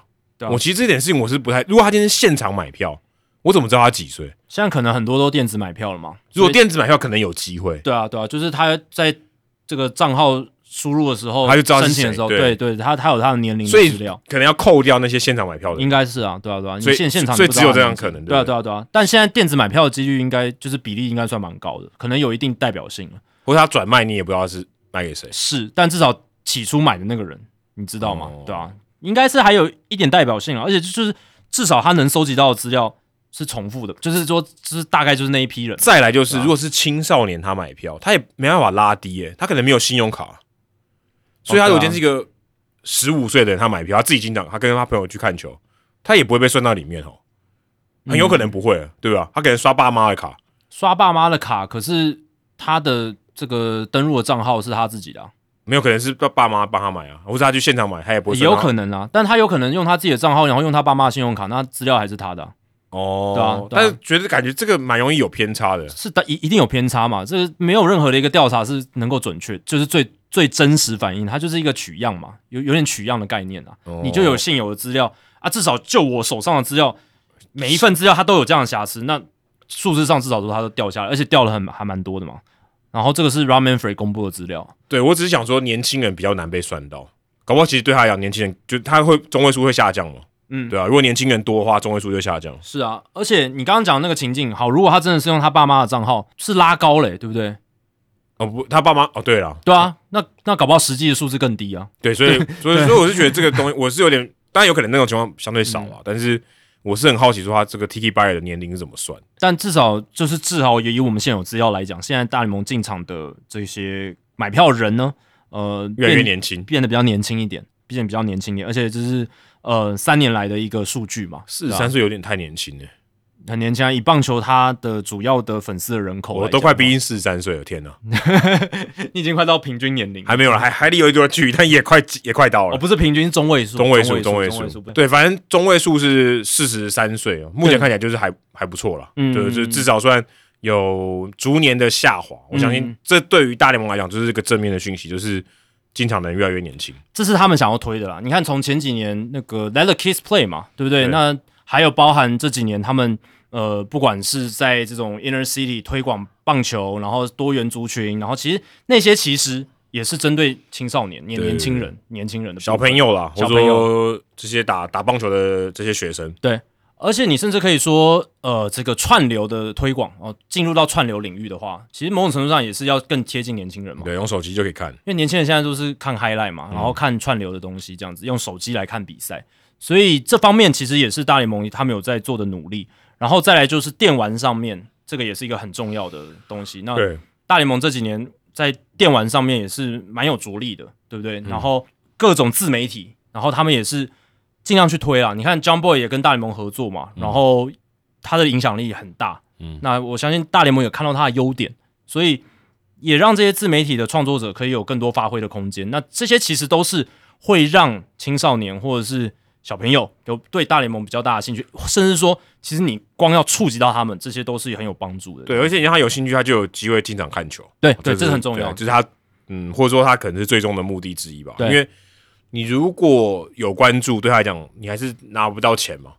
那就是你可以这样讲，就拿不到钱。如果他有进场，就赚得到钱。嗯没错因为呃，像最近不是那个威廉波特那边，然后有办大联盟的那个 Little League Classic，就是大联盟的赛事，今年他们没有穿特殊球衣，他们穿正常的球衣。就对，但就是有办嘛，对，就是在 Little League 那边，然后就是呃，宾州的威廉波特办这个大联盟比赛，一年一次哦，一年一次。那今年是国民对费城人，那他们在这个比赛过程中，记者就去访问一些小朋友，然后反正就是看到他们，基本上他们现在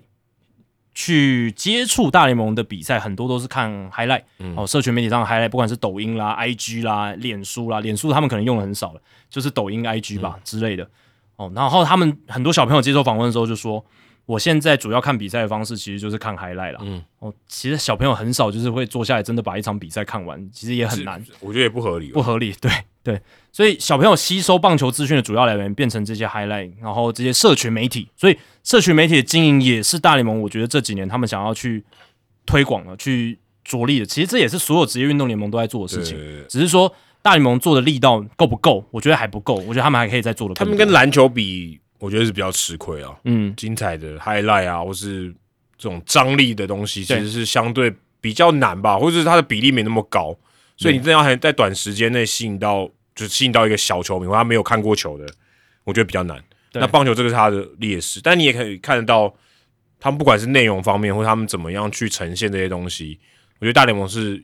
进步蛮快的。我觉得至少在社群媒体上面，他们的进步蛮快的。有在进步，有在进步。然后大联盟也有说，其实不只是所谓这些新媒体里面，呃，他们可能可以攫住更多青少年或小朋友目光，连传统电视这个小朋友的收视率也变高了，就是十二到十七岁，比去年这个传统电视的这个收视率是成长了百分之十一。然后呢，这个在十八到二十四岁、二十五岁到三十四岁这些区间的人呢，其实呃，他们有百分之八十六人说，哎，新的规则会让他们更想要透过电视收看比赛。我不知道台湾台湾观众会不会这样，但我至少我我昨天播的嘛，对对，道奇跟马林两个小时零五分，对，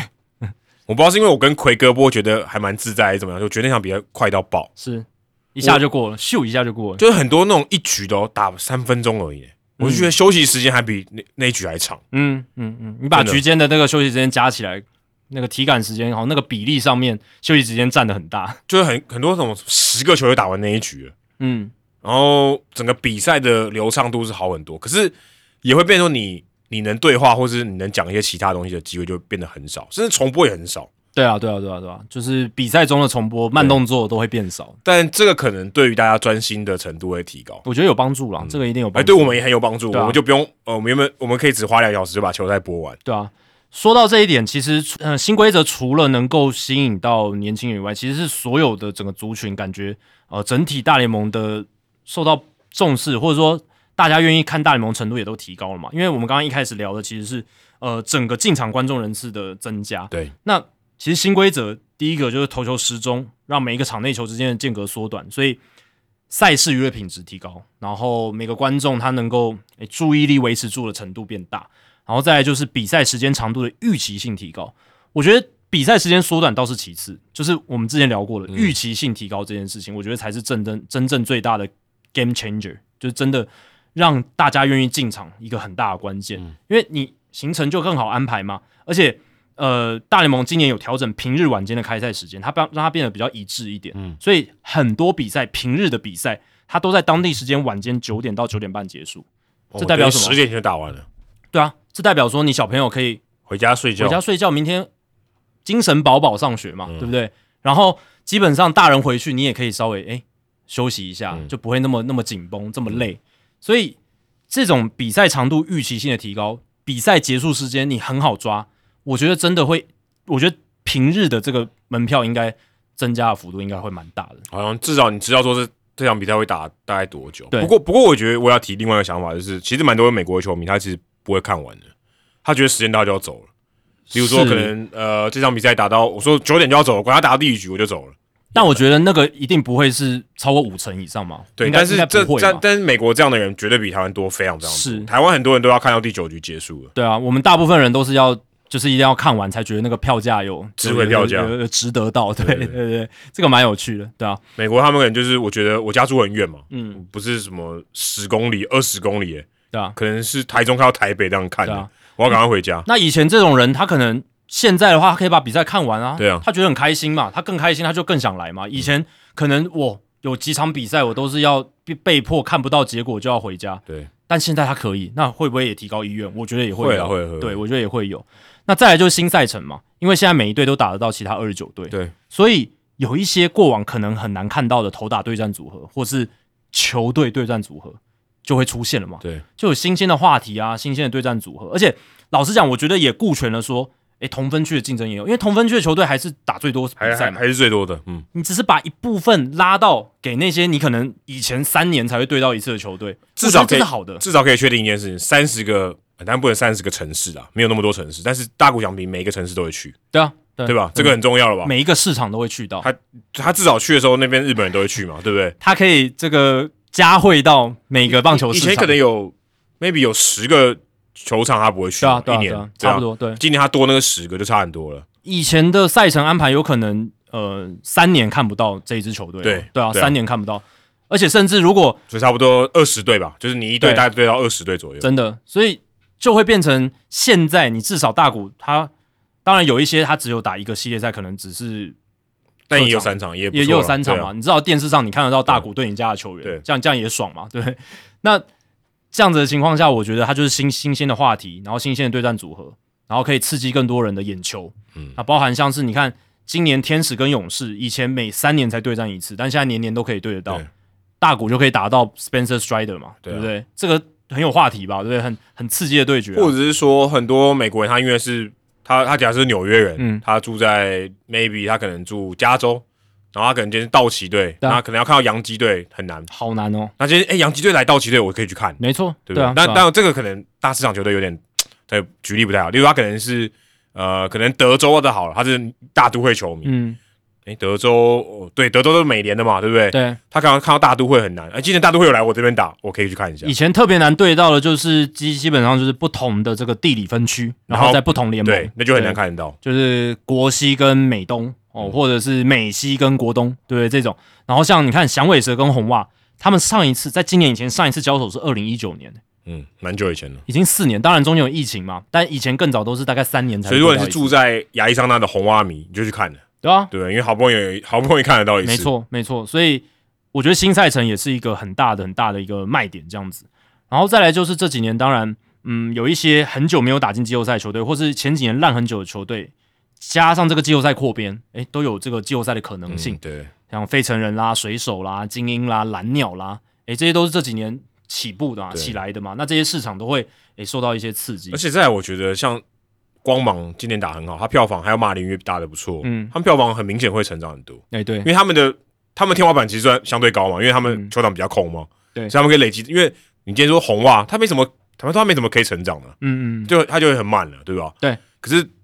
光芒跟马林鱼，他有成长的空间很大，所以那个人可以堆上去。红袜队他球场没变大，小熊队球场也没变大，他人就是装那么多，你能你能成长到哪里去他已经本来就在那种，就是已经在极极高？capacity 可能是对九十五、九十六了，那那要可能那个光芒跟马林鱼连三十都不到，而现在我有百分之七十的成长空间。他的那个边际效益比较大一点。对 对他，因为他他他他本来那个进场人平均进场人次占他们球场的容量就是比较低嘛。对，所以他们可以成长的空间大，我觉得这个也多少会有帮助。光芒今年场均成长了四千一百四十八人，水手今年成长了三千三百一十五人。呃，水手从大概两万七千多成长到破三万，对啊，然后光芒从一万四千多成长到一万八，哦很多比例上很高啊。很高诶、光芒这个超高的对，大概快百分之三，快百分之三十哦，对啊、就是非非常很很高的一个比例，跟刚刚我们讲百分之九点四差很多。差很多，所以呃，光芒算是在这个样本里面算拉高那个对那个百分比的人，百呃百分比的球队这样子。然后我还看到报道里面有写，有些球队降低了票价，像守护者队、嗯哦，所以这个当然也会多少刺激到了，因为你的票价降低哦，更多人就会愿意去买票。不过呃，这也谈到就是能维持多久哦，能维持多久？因为明年还能不能持续这个成长力道，我觉得很难啊。对，因为我们刚才讲的优势，明年还是维持住，它没有变多，所以它它要成长就很难了。因为这我们刚才讲的是一个差距嘛，对尤其像赛程平衡，没错，啊。去去年没有，今年有啊，明年还是有啊。啊，那你要怎么成长？新鲜感会绝对会降低。对你没有做变化，它不会成长。对对对对对对，所以呃，基本上新鲜感带来的刺激会降低，然后没有变化，呃，虽然只是第二年，还是有一定的新鲜感，但是成长力道一定会减少。对，但是大家还会去看，还是会去看，可是它不会多那九个，不会多百分之九了。对，但是今年多了这百分之九，你能留住多少？对不对？那哦，这也是一个。这也是一个嘛，就是看哦，那如果他没有留住，还是衰退的。对啊，所以呃，这百分之九多出来的今今年成长的，你棒球本身的赛事品质好不好看，是能不能留住它的关键。嗯，对，因为你用了新规则跟一些新的一些改变，对他们被吸引进来了，可是能不能留下来，就是看你这些、诶你的赛事品质好不好嘛，你这些球员打的好不好看，精不精彩。那以我的角度来讲，我是觉得大联盟的赛事，我觉得还还是蛮有看头的啦。是是应该不会衰退啊。对，我觉得应该是不会到衰退，可能就成长个一两趴这样，就比较正常一点。然后还是蛮高程度的那一些成长人会被留下来，然后呃，我是觉得大联盟的赛事品质还是蛮有竞争力的，然后呃，本质上跟其他职业运动联盟的竞争，我是觉得嗯，不会像某一些人觉得很悲观，我是觉得呃，大联盟你看规则的改变，其实稍微改变了它整个娱乐性，还有它的整个比赛的一个节奏，那我觉得这个对于推广上面啦，然后留住观众都是有帮助的。对，而且跟其他运动竞争，那、这个时间缩短绝对是一个非常大的注意，绝对是是因为其他运动相对短很多。对，其他运动真的相对短很多，棒球在这个上面真的跟其他运动来比是一个大劣势。对，而且还有这个时间的预期性，这个棒球原本很大的缺点，其实今年也修正了很大。因为 NBA 我转播 NBA 最大的体会就是它真的好固定哦，嗯，一定就是大概两个半，基本上不会拖拖少少于太多，或者是多出太多，很少而。且它就是计时运动，所以它也不太可能少。对对对对，不太可能，除非真的暂停喊的比较对少啦，然后犯规比较少，它是真的可能比赛时就是整个时间会缩短，但是也不会低于两小时，基本上不可能低于但棒球两小时可以啊，棒球有机会啊。棒球有可能，只是那个比例太低，太低了太低了。那预期性的提高，真的是我觉得帮助棒球的一个，不管是对于观众的可亲性，或者是对于棒球的，就是大大家愿意去现场看啦，或者是花一个晚上来看一场棒球，那种意愿真的是会提高。呃，去上班也知道等下可以吃饭，对，吃饭的时间大概可以抓一下。没错，那刚刚讲到说要进场，其实大联盟，嗯，感觉每一年啊都有这种话题。我们之前有聊过响尾蛇，也威胁当地政府嘛。这球场盖的有点久了啊，二十年了，要修了，要给我钱啊！就是你不你不给我钱修这个，虽然这个财产是你的啦，但是如果你不修，你这你是房东嘛，对不对？嗯你不修，我对房客就威胁要搬走。嗯啊，我这个房客不是缴租金给你而已哦，我带来这个地地方的繁荣嘛，嗯，带来这个市场的活络嘛，所以你很怕我走啊。今天不是说房客跟房东的关系是，哎、你房客走没没关系，我房东租给其他人嘛。啊，大联盟或是跟大联盟这些球队跟当地的政府不是这种关系，所以大联盟的球队在当地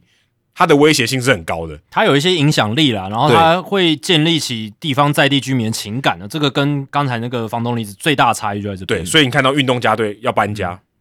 最伤的是谁？是球迷啊，对不对？对政府可能对也是这个形象会受受损，可是球迷是伤害最大，所以呃，这个东西就是这个球队威胁地方政府给我钱，或者是帮我整修，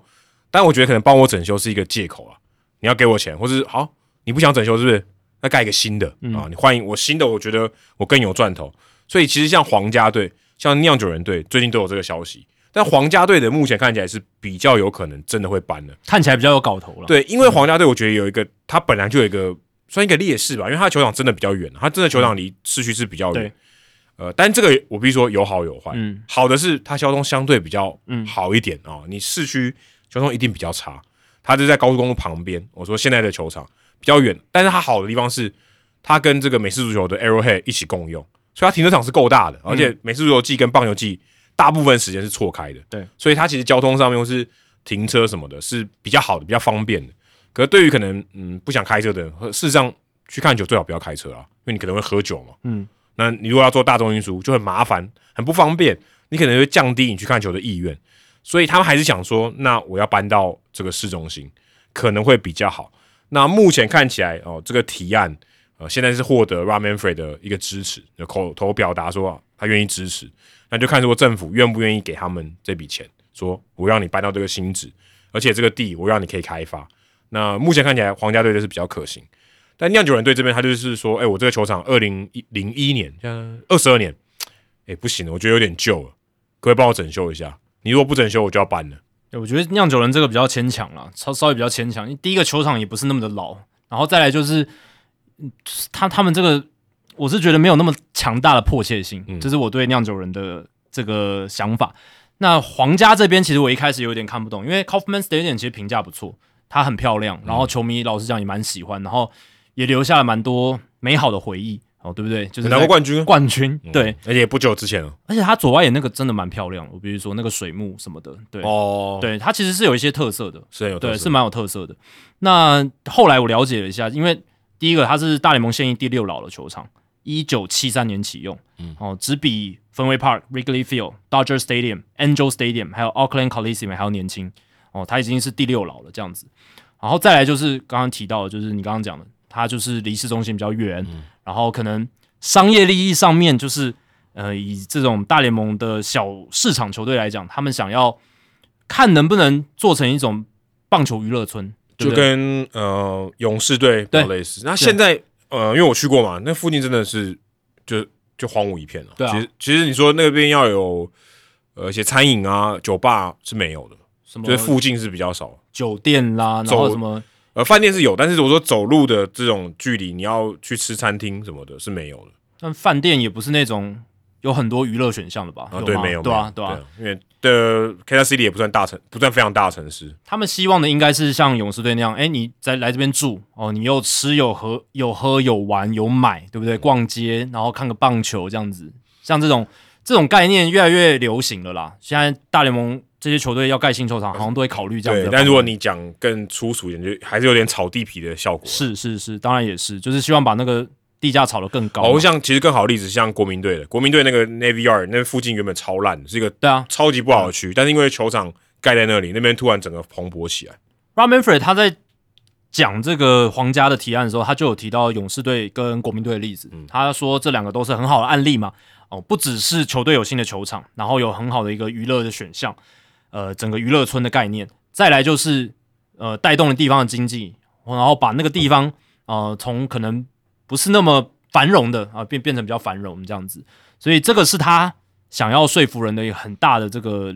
案例，这样子。就利之所趋吧，我觉得他就是把利益告诉你啊，事实上也很合，事实上也很合理啊，我觉得也很合理。建构大的这种娱乐基地，而不是单纯的球场来帮球队开拓财源，我觉得这是算有说服力的一个说法。然后再来就是新球场的豪华包厢跟这种所谓的不同的俱乐部，就是不同的 club 这种，那也会比原本的 Kaufman Stadium 多，就是新的提案这很正常啊，就更符合现代的需求。一定要增加收入的来源。对那以前老式的可能还没有考虑到这么多哦，那现在就是呃，他的他们都知道会有这些客户哦，会有这些需求。不晓得像什么那个新竹棒球场，或是陈金湖棒球场，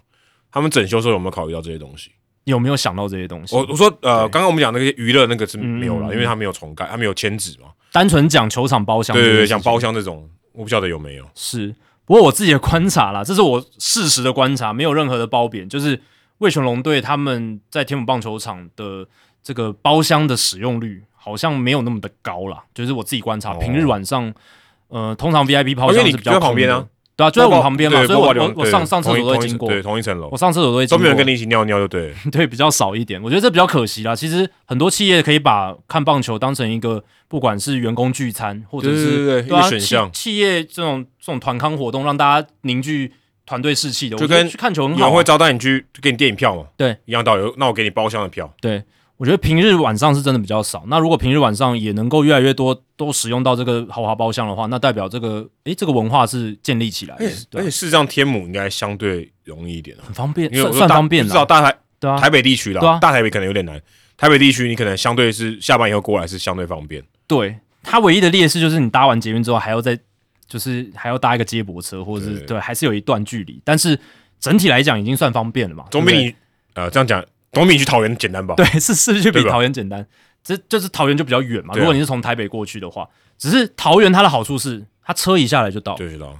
你也不用这个我觉得是一个很大很大的诱因。所以搞不好有人觉得桃园比较近，对，其实如果是我的话，我会觉得，哎，我如果捷运站到了，我还要再搭个公车或什么的，那个转乘其实蛮耗费力气跟时间的。那如果我能够搭大众直接就到，哎、那这样讲起来，其实 Kaufman Stadium 就是这个逻辑，因为它就是到不了。对，如果今天我是外地的，嗯。我我上去我就是坐对啊 Uber，、欸对啊。我那也没有接驳车，因为很远。你那个大概就距离大概是从哦，差不多从台北火车站到天母，差不多那么远，对啊，很远，我觉得蛮远的。就你没有自己的交通工具的话，你就会觉得有点小麻烦。就你如果是外地人啊，对啊，对啊，就很麻烦，或者是你今天就是就是没有开车来的话，对啊，你没有租车也也是嘛，你很麻烦对。你就是必须这样做，对啊、所以呃，往靠近市中心或者是比较交通方便的地方，大众运输比较能够到达的地方，哦，这个也会是一个蛮不错的事情，对吧、我只是想说，嗯，台湾这边好像对于这种嗯球场的豪华包厢的利用还不是那么的多，我觉得比较可惜。大巨蛋应该很多了，我想应该很多。嗯嗯，应该就不太一样，那个效果不太一样。对对对对对对对吧、但总而言之，呃，这个皇家队这个方案，他是说球团大部分呢会用私人出钱的、要花二十亿美金，当然有一部分会有地方税收、营业税的支出来支付这样子。因为现在 Kaufman Stadium 它在 Jackson County，他们有通过一个法案，就是呃那个营业税的税收会来支付这个嗯 Kaufman Stadium 的营运，就是它它球场的营运这样子。那有一个问题是，他们现在有选两个地方，一个是在 East Village 这个地方，那它其实还是在 Jackson County，不过他们有考虑另一个地方是在就是密苏里河那一边的 Clay County 的另一个，对，就是另另外一个个县，对对对，另外一个县。那在这个 Clay County 的话，它还没有通过就是这种税收来支付球场这种法案这样子，所以呃，如果真的要搬到，如果是要在 Clay County 盖的话，那他们可能就要思考怎么样有这个公共资金来挹注这样子。现在目前看来，他可能对于这个税收可能影响还算小一点，因为嗯大部分还是自己出，大部分还是自己出钱。对对对对对对，其实还算小哦，所以我觉得 John Sherman 算是有比较大诚意吧，好像真的是嗯，想要盖新球场的成分比想要赚钱，赚钱来的多一点啊。当然还是要想赚钱，一定有，一定有。哎、我我看他那报道里面，他说他开幕第一年就他的这个 revenue 就他的营收会跳一大个等级，哎，对多赚一点八五亿美金，对他说第一年的经济效益啦，预估会比现在的 Kaufman Stadium 多了一点八五亿。这很夸张哎。对，然后他说，这就是 John Sherman 他说的，他说，呃，这个能创造两万工作机会哦，十四亿美金的劳工收入，就是可以创造这这些劳劳工的薪资这样子，然后二十八亿美金的经济产值。不过画大饼谁都会啦，几分真实，几分虚假。但他能画到这么多，也是让我觉得有点也有点夸张哎。你说第一年他就可以比现在，我说现在多出来的，相当将近七十亿台币哎，他有六六十多亿台币，他有说一些理由，他说因为堪萨斯有新的机场，然后呢，二零二六年世界杯足球赛对。Arrowhead 那个 Stadium Arrowhead Stadium 会是一个比赛场地，对对对。所以那个会有很多运动迷来。世界杯足球赛，他在美国各地打，对对对，然后呃，他们也有一个这个这个女生的足球队的球场，这样子，就是呃，接下来会有，所以然后他们才刚办了这个 NFL 的选秀，嗯。哦，所以他们这几年好像这个地方呃蛮蛮蛮多一些新的发展，这样，所以我是觉得他画大饼的一个根基就是来自于说，诶，你看我们现在这边发展的还不错哦，我们这个呃堪萨斯这个地方这样子，对吧、但是有一个问题是，他们目前跟酋长队，就是堪萨斯那边的美式足球队，他们是呃共用那个区块嘛，对。那酋长是不想要离开 Arrowhead 哦，所以呃接下来嗯，就是如果皇家队他盖新球场，可是还是在 Jackson County 的话，诶，他们那个税收要怎么分，可能会是一个讨论点，这样子，因为 Jackson County 现在就是他们现在所在地啊，这样子，对，而且我觉得，如果我是当地的州政，我当我是当地的政府州长，我不会想让他搬的，你就留在旁边啊，交通太混乱了。嗯嗯，因为对啊，我是觉得，如果你帮我创造收入，那是大饼的问题。可是，嗯，我不是说那个统一的大饼，我是说，你如果今天你画大饼，但你可能真的赚不了那么多钱，你可能造成更多的问题。那如果我要保守一点，我可能就你就留在那边，因为那你会帮你改建或什么的。因因为现在那个地方，我觉得以交通来讲是比较好的选择，但它可能经济效益比较差，嗯就看你要哪一个。而且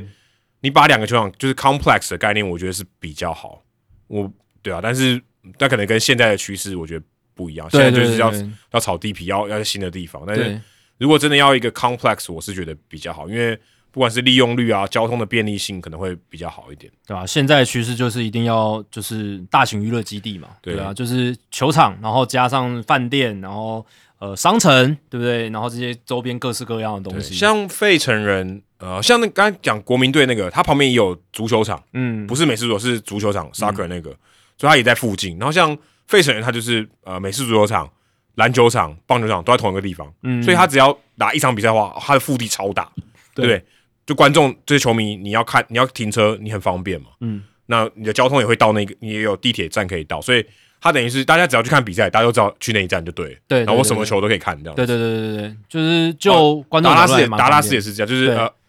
游击兵啊，游击兵那边也是这样，对。对，游击兵那边也是嘛，就是跟这个棒球场很近嘛。对对啊，就是都是所谓 sports complex 啊，就是运动园区的。我是觉得这样，我个人比较，我觉得比较好。嗯我觉得这样是对于不管是交通或是整个看球的舒适度或是习惯，我觉得会比较好。对啊，只是 money money 就比较少嘛，对不对？或者像那个休斯顿也是，休斯顿它都在市区 r a t a Center 跟那个 Minute Maid Park 都在市区，可那就比较难了、嗯，很近，然后市区停车相对比较不好，对，交通会比较拥挤啊，对会比较拥挤，对吧、所以现在才会趋向说，我就找一个地方，然后盖一个这种娱乐基地的概念，然后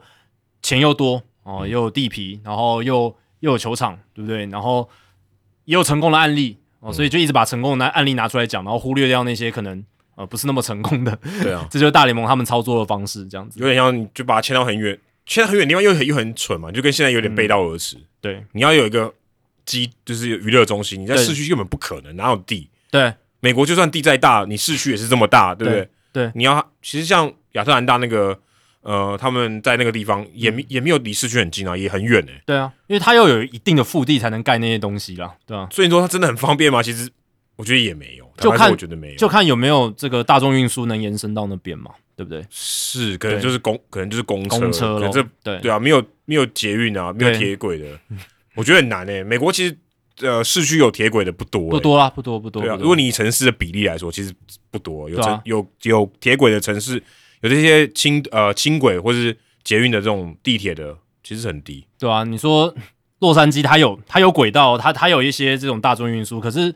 就没有开车方便。对啊，没有开车方便。而且你也没办法搭这个地铁系统到道奇球场嘛，没没办法，对对啊，对，你可以搭火车到天使队球场，但你没办法搭地铁到道奇队球场。没错。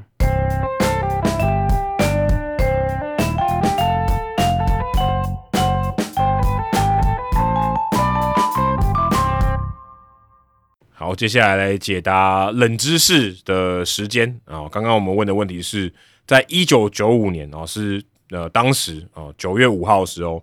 洋基队呢，他那时候胜率是低于五成，哦所以是一个很特别的一个时间。九月五号的时候是那时候是六十胜六十一败，最后他们战绩是七十九胜六十五败啊。当然这个是一个急拉尾盘啊，因为最后二十三场比赛打了十九胜四败的成绩。那刚刚的问题是说，当时的总教练是 Buck s h o w a t e r 下列哪一位球员并不在这个一九九五年的阵容当中？第一个是 Mariano Rivera，第二个是 Don Mattingly，然后第三个是 Bernie Williams，第四个是打过红袜队的 Way Box，第五个是 Joe Girardi。我刚刚在想的时候，其实就只有在 Waybox 跟 Joe Girardi 之间选择了，只有这两个不确定，因为前前面三个我很确定九五年都在。嗯，对，那那应该是 Don Mattingly 最后一年呢、应该是最后一年。然后 Rivera 就是那个时候还没有变成强力终结者，但是已经有在大联盟了这样子。对，那呃 Mattingly 很可惜嘛，就是他就那一年退休之后，他没经历到洋基夺冠的，年代，他就是低低潮期都是他的。对，然后 Bernie Williams 其实很早就已经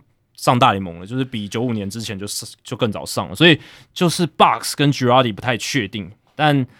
对了，最后就是还是有想想对这样子。你要公布解答吗？我哦，你还我不知道解答，你就知道你对了，对啊，那个是因为你刚才查了，是不是？对我之后后后来我自己稍微查一下，哦对对对对，所以我就知道了。哦但就是答案是五嘛？对，答案是 Joe Girardi，因为 Joe Girardi 一九九六年才加入洋基，对，他在那之前还是别的球队，是洛基队。对，他是洛基队。那 Waybox 也是刚好那一场比赛他打第一棒了。哦，九月五号那场比赛打第一棒，所以他绝对还在正中。而且那那一天的那场比赛就输给了水手队，就是跟也是他在美联分区系列赛输的那支球队。对啊，因为 Waybox 他就是有待过红袜跟洋基嘛，然后后来生涯尾声还待过魔鬼鱼，嗯对，然后我只是不太确定说他到底是哪一年哦在洋基，或者是哪一年在红袜，但对啊，后来想一想，他那个时候好像都是在洋基啦，就是那那段期间这样子。那一年当 Mattingly 那一场比赛还打第六棒，那一场的先发投手就是 Rivera，哈，那时候还是先发的，还是先发投手，不过他最后输了这样子。嗯，所以那场比赛四点一局掉五分，还被打两支全垒打，是还没有成为守护神的 Rivera。对啊，Rivera 菜鸟年的时候还有十场的先发，这个可能大家不知道。对，所以这就是冷知识啊。所以当时哇，这些人都还在一九九五年正中诶、对啊，这些都是名将诶、是啊，是啊，是啊，都是名将。真的都是名将。当 Martin 只是没有入选名人堂，但他也绝对是名将了。其实很多人后来替 Buckshot 抱不平，就是说他应该才是后来九六年到两千年那四座冠军的一个重要功臣嘛。嗯因为其实他是在那一段洋基从下往上重建起重要的一个总教练，呃算是把他这个整个队形养出来的一个总教练。诶，结果准备要收准备要收割的时候，诶，就都被换都是那个 Joe Torre 的功劳。Tory 等于是有点收割了啦，当然他也有一很好的功力，这个我们不用去 discredit 他，但是就是怎么讲，就前面那个根基，感觉是前人有做好了很好很好的基础，这样子。对，等于黑暗期过去了嘛。对对对，他是修化的是守护黎明的人，然后就曙光出现的时候，就出现的是 Joe Torre。他嗯，Joe Tory 有点像是今年的 Bruce Bochy 扮演的角色，也就是前面整个阵型已经打出来了，然后有点像然后整个明星也也都到位了，对不对？然哦后我来要冲冠军这种感觉，对，有一点类似 有一点点类似啊对对对就是在对的时间加入。没，错没错。但你也不能说他也没功劳，但是他对啊，但是他就在对的时间加入，然后让球队战绩感觉很很好，五年四冠还是很扯啦，我必须这样讲，五年四冠还是很嗯，扯，还是对很还是很扯。好，接下来进行本周的人物，我来讲单元。Adam 这个礼拜要介绍谁？哦，这个礼拜算是一个小品啊。我看到这个小联盟官网有一篇文章，Benjamin Hill 写的，然后也蛮有趣的，然后也呼应到我们刚刚讲那个球迷进场的话题，啊也跟大家分享一下在小联盟哦的这个进场的一个记录。那有一个在阿拉巴马州 Montgomery 这个地方，Richard Chamberlain，他这个球迷呢，哦，他应该算是一个大叔了吧？应该我看他，因为他这个报道里面没有写他几岁了，我猜应该大概六十几岁。那他很有趣哦，他在二零零四年啊，这个光芒队的二 A 的球队 Montgomery Biscuits 成立的时候，他是第一位买季票的这个球迷，第一位哦哦，但这是他自称的啦，我想应该是他应该不会说谎。就是排队的时候，他就排第一个，这样，在这个这应该就是第一个这样子。不过他其实并不是阿拉巴马州的人，他其实是科罗拉多长大的，哦，就是红袜迷。哎，那想说奇怪，怎么不是支持洛基队？我刚才讲他六六十几岁，应该六十几岁吧？我看照片，那因为他成长的过程中啊，他看棒球的时候还没有洛基队啊。对不对？对，没错。他他不能支持洛基队吧？洛基队九三年才出来的，对，所以他大部分时间是看红袜队啊，因为那时候你就等于没有可以特定支持的球队嘛，没有地缘关系。那当时呃，科罗拉多就是有丹佛熊啊，当时是三 A 的球队，后来改名成威风队，所以他大部分时间如果到现场看球，就是看呃丹佛熊跟或是后来改名的威风队这样子。那因为呃，他娶了老婆，老婆是阿拉巴马州的人，他就来到了阿拉巴马，然后就开始看这边的棒球。他可能就看东南区哦。大家如果对美国地理有点了解的话，阿拉巴马州算是很黑人的州了，对，黑人很多的。然后南方，南方这样，我们一般讲南方，对，那南方的这些小联盟球队，他就去看这些比赛啊。不过他在报道里面也有提到说，他后来就离婚了这样子。那 Biscuit 这支球队很有趣，呃，Biscuit 就是我们讲，如果你去吃肯德基，现在肯德基好像也没有了吧？嗯，你你有吃过比士吉吗？有啊有啊有，那个那个 Dunkin Donuts 也有哦，Dunkin Donuts。可是你家门口不就有一个肯德基？你小时候有吃过比士吉吗？呃，肯德基只有肯德基才有比士吉，在台湾没有，里面还会涂果酱。没有，这个我没吃过。这个产品没有涂果酱会超级干。OK，biscuit，但 biscuit 在英文在英国里面，英国嗯。就是英式的英文里面是讲饼干，对对对对对对，cookie 就是呃美是美国的饼干，没错没错。但 biscuit 在美国是比士级，就是有点像面包一种面包，对，有点像类似面包的东西，对对对。然后就是干干的，呃，就很多南方人会吃这样子。然后当时他们要创立这个球队的时候，那时候要有一个小联盟的球队，就公开甄选说，哎，要叫什么名字？好，那时候最高票叫做 biscuit eater，就是吃比士级的人哦。但是他觉得。好像有点，就是这当时这个老板觉得有点怪怪的就是啊，那我们不不如就叫做 Biscuit 好，就叫比士级队。嗯，然后他们当时也选了黄色作为他们的衣服的主色啊。他说当时哦，也都没有任何一个小联盟球队他们的主色是黄色的，所以他们成为第一个，而且他们也是那个时候二零零三年就二零零四年成立的时候，是唯一一个小联盟球队是用食物来命名的，蛮有趣的，因为。感觉有点怪嘛，就是你用食物当球队的名称，你感觉只有被吃的份，对吧？对吧？会至少会会被咬嘛，对不对？会被吃，会被咬。对，就是你是感觉是被动要输的那一方，对不对？通常都是凶猛的动物啊，或者什么的。那你用 biscuit 感觉有点怪怪，但是哎，没关系。小联盟的球队就很多是用这种有特色的队名。那刚刚讲到 Chamberlain，他当时就是二零零四年的时候，他就买了季票，买了第一份季票。那他说他从开幕战哦。到现在到此时此刻，他只缺席过两场比赛，很猛诶，很屌，很厉害。二零零四年到现在几十九年，只缺席过两场比赛，而且呢，他都不会去怎么，他不会喝，他不喝酒，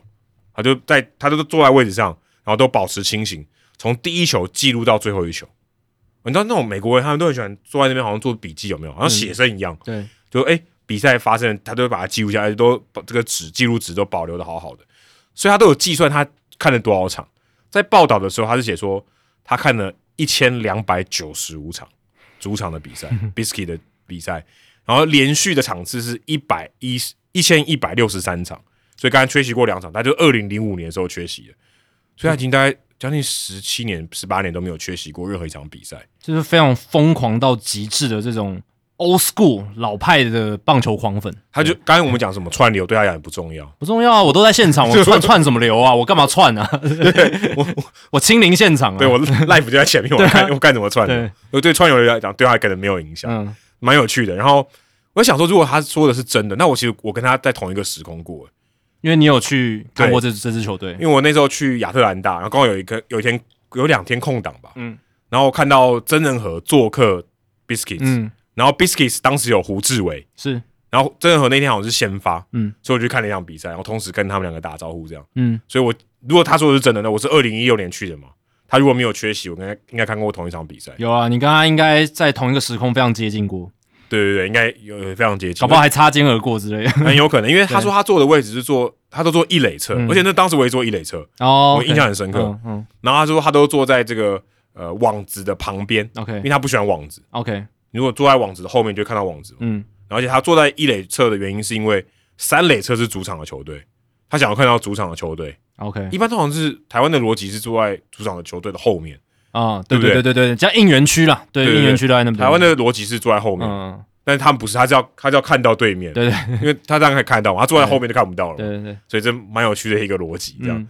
那他说，呃，因为他工他还是有工作的，那他老板就知道他是一个球迷，所以如果今天比赛是 double 黑的，可能四点开始打，或是一点开始打，老板都愿意让他请假，因为他就是要维持这个记录嘛，因为很疯狂，要一千多场连续都没有缺席，这是非常不容易的事情。而且他也说，他除了这个右手是这个记录嘛，每场这个每一个打席的这个记录以外，他左手也没有闲着，他左手戴着手套。刚不讲他做一垒侧嘛，很靠近休息区，所以他他他是有很多的机会可以去接界外球，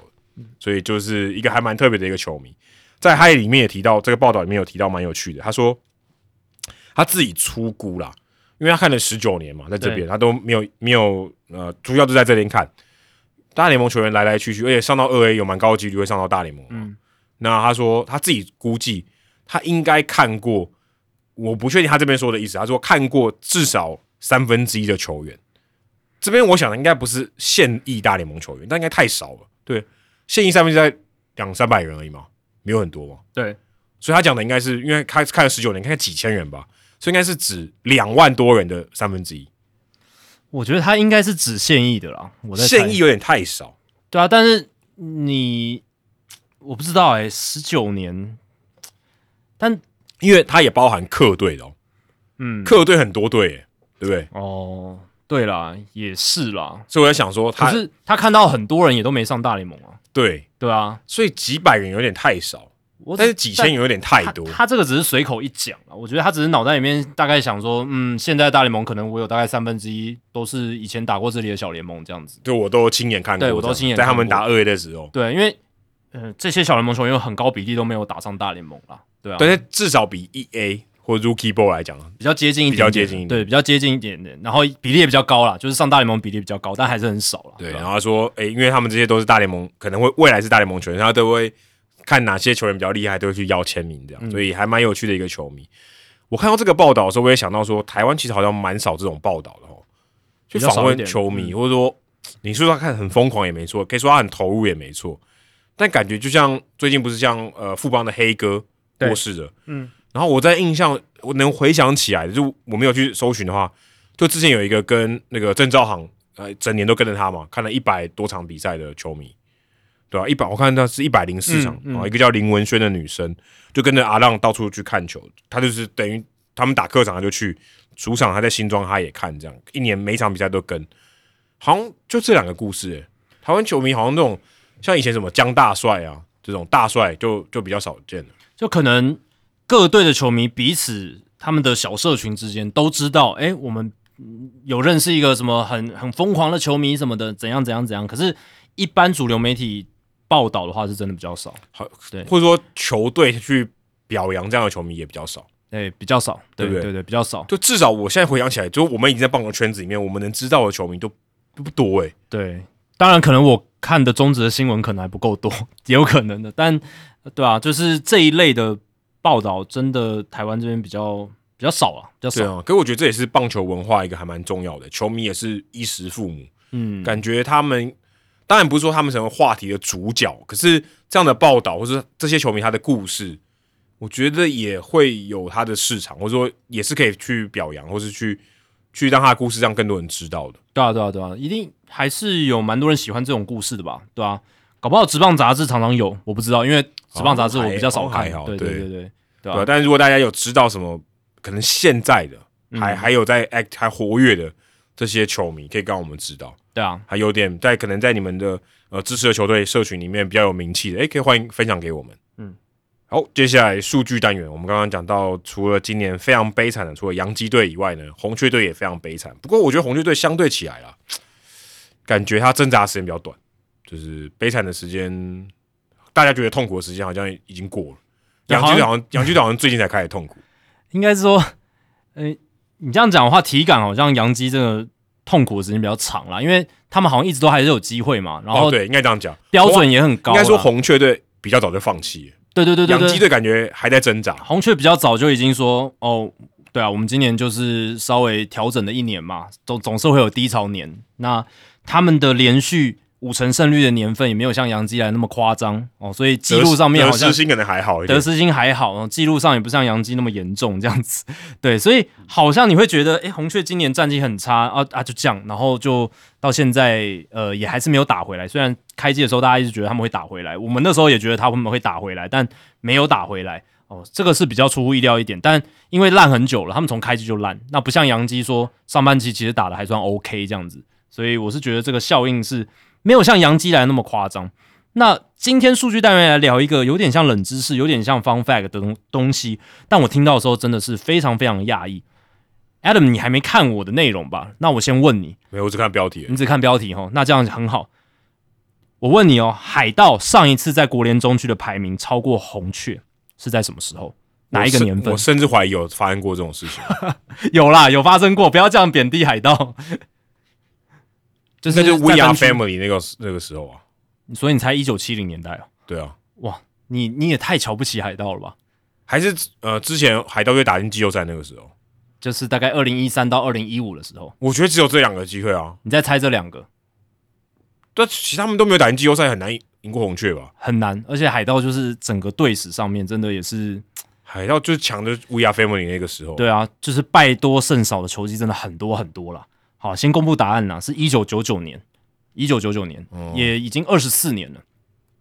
那也非常非常久嘞，非常非常久了非。常久。对啊，呃，然后今年海盗有机会嘛？有机会来突破这个记录。今年海盗大部分的时间都在呃国联中区的排名领先红雀，开季的时候打得很好嘛。那现在到目前为止呢，呃，海盗还是领先红雀，嗯哦，这是个很罕见的现象了。目前海盗国中的战绩五十五胜六十九败，四乘四四的胜率，仍然领先红雀半场胜差，五十五胜七十败，四乘四的胜率。哦。但是海盗近期的状况真你真的蛮差的，然后红雀诶感觉呃近期是稍微好一点点，而且整季来看的话，海盗队得失分差是负九十四分，红雀队是负四十五分，所以红雀其实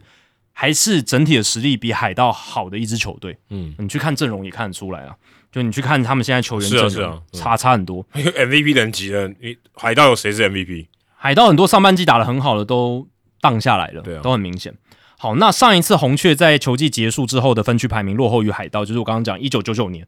诶，那一年他们的分区冠军是现在已经不在国联中区的太空人。哦，太空人那个时候九十七胜六十五败是当年国联中区的冠军，然后第二名是红人九十六胜六十七败，第三名是海盗七十五胜八十三败，红雀当年是七十五胜八十六败。哦，所以呃，那个时候红雀是一支烂队，在一九九那九年的时候还有 Maguire，欸哦，对啊，在一九九九年的时候，不过从那一年之后，海盗跟红雀的命运就如同一个交叉口，一个往上，一个往下。哦，红雀在一九九九年之后呢，战绩就开始起飞。从两千年到二零二二年，也就是去年，他们只有一个胜率不到五成的赛季，就是二零零七年，七十八胜八十四败。那海盗呢，则是在一九九九年之后，战绩进入很黑的黑暗期啊。从两千到二零二二年，海盗只有四个胜率五成以上的赛季，二零一三、二零一四、二零一五，还有二零一八。那二零一五年，他们差一点海盗能够翻转成功。那年海盗战绩非常好嘛，九十八胜六十四败。诶，结果红雀一百胜六十二败，硬是还是比他们多了两场的胜差，这样子。诶，那年国联中区很屌哦，小熊队也九十七胜，所以有三支球队至少九十七胜，很强很强的分区。那一年就是小熊夺冠前一年啊，对，那时候已夺冠前一年经那时候已经很强了。然后海盗就是那强那三年嘛，然后红雀是一直都还不错，哇那时候海盗有这么强哦，很很强很强。而且对于海盗的球迷来说，最伤的就是打进季后赛，外卡赛一战就挂。那一年是被 Jake Arrieta 玩头玩疯的那一年，就对小熊，没错，就是对小熊，因为小那 Arrieta 那年不拿赛扬奖，哦，对啊，就是国联中区两支外卡球队正面对决，结果海盗打一战就掰了，哦，很可怜。对，所以海盗队那一年其实真的很强，可是呢，运气差到不行，这样子真的是差到不行。所以在今年以前呢，红雀已经连续二十三个赛季分区排名都胜过海盗，这个很了不起哦。这个是北美四大职业运动史上最长的记录哦，在分区的排名 A 比 B 队战绩更好的连续赛季数，这个是史上的记录。那如果今年海盗没有办法打破这个记录，感觉这个记录可能会再延续好一阵子，因为红雀很难得嘛，今年战绩比较差，会胜率不到五成哦。那海盗。也是蛮难得的嘛，今年开季其实运气算不错，打的还算蛮好的哦。那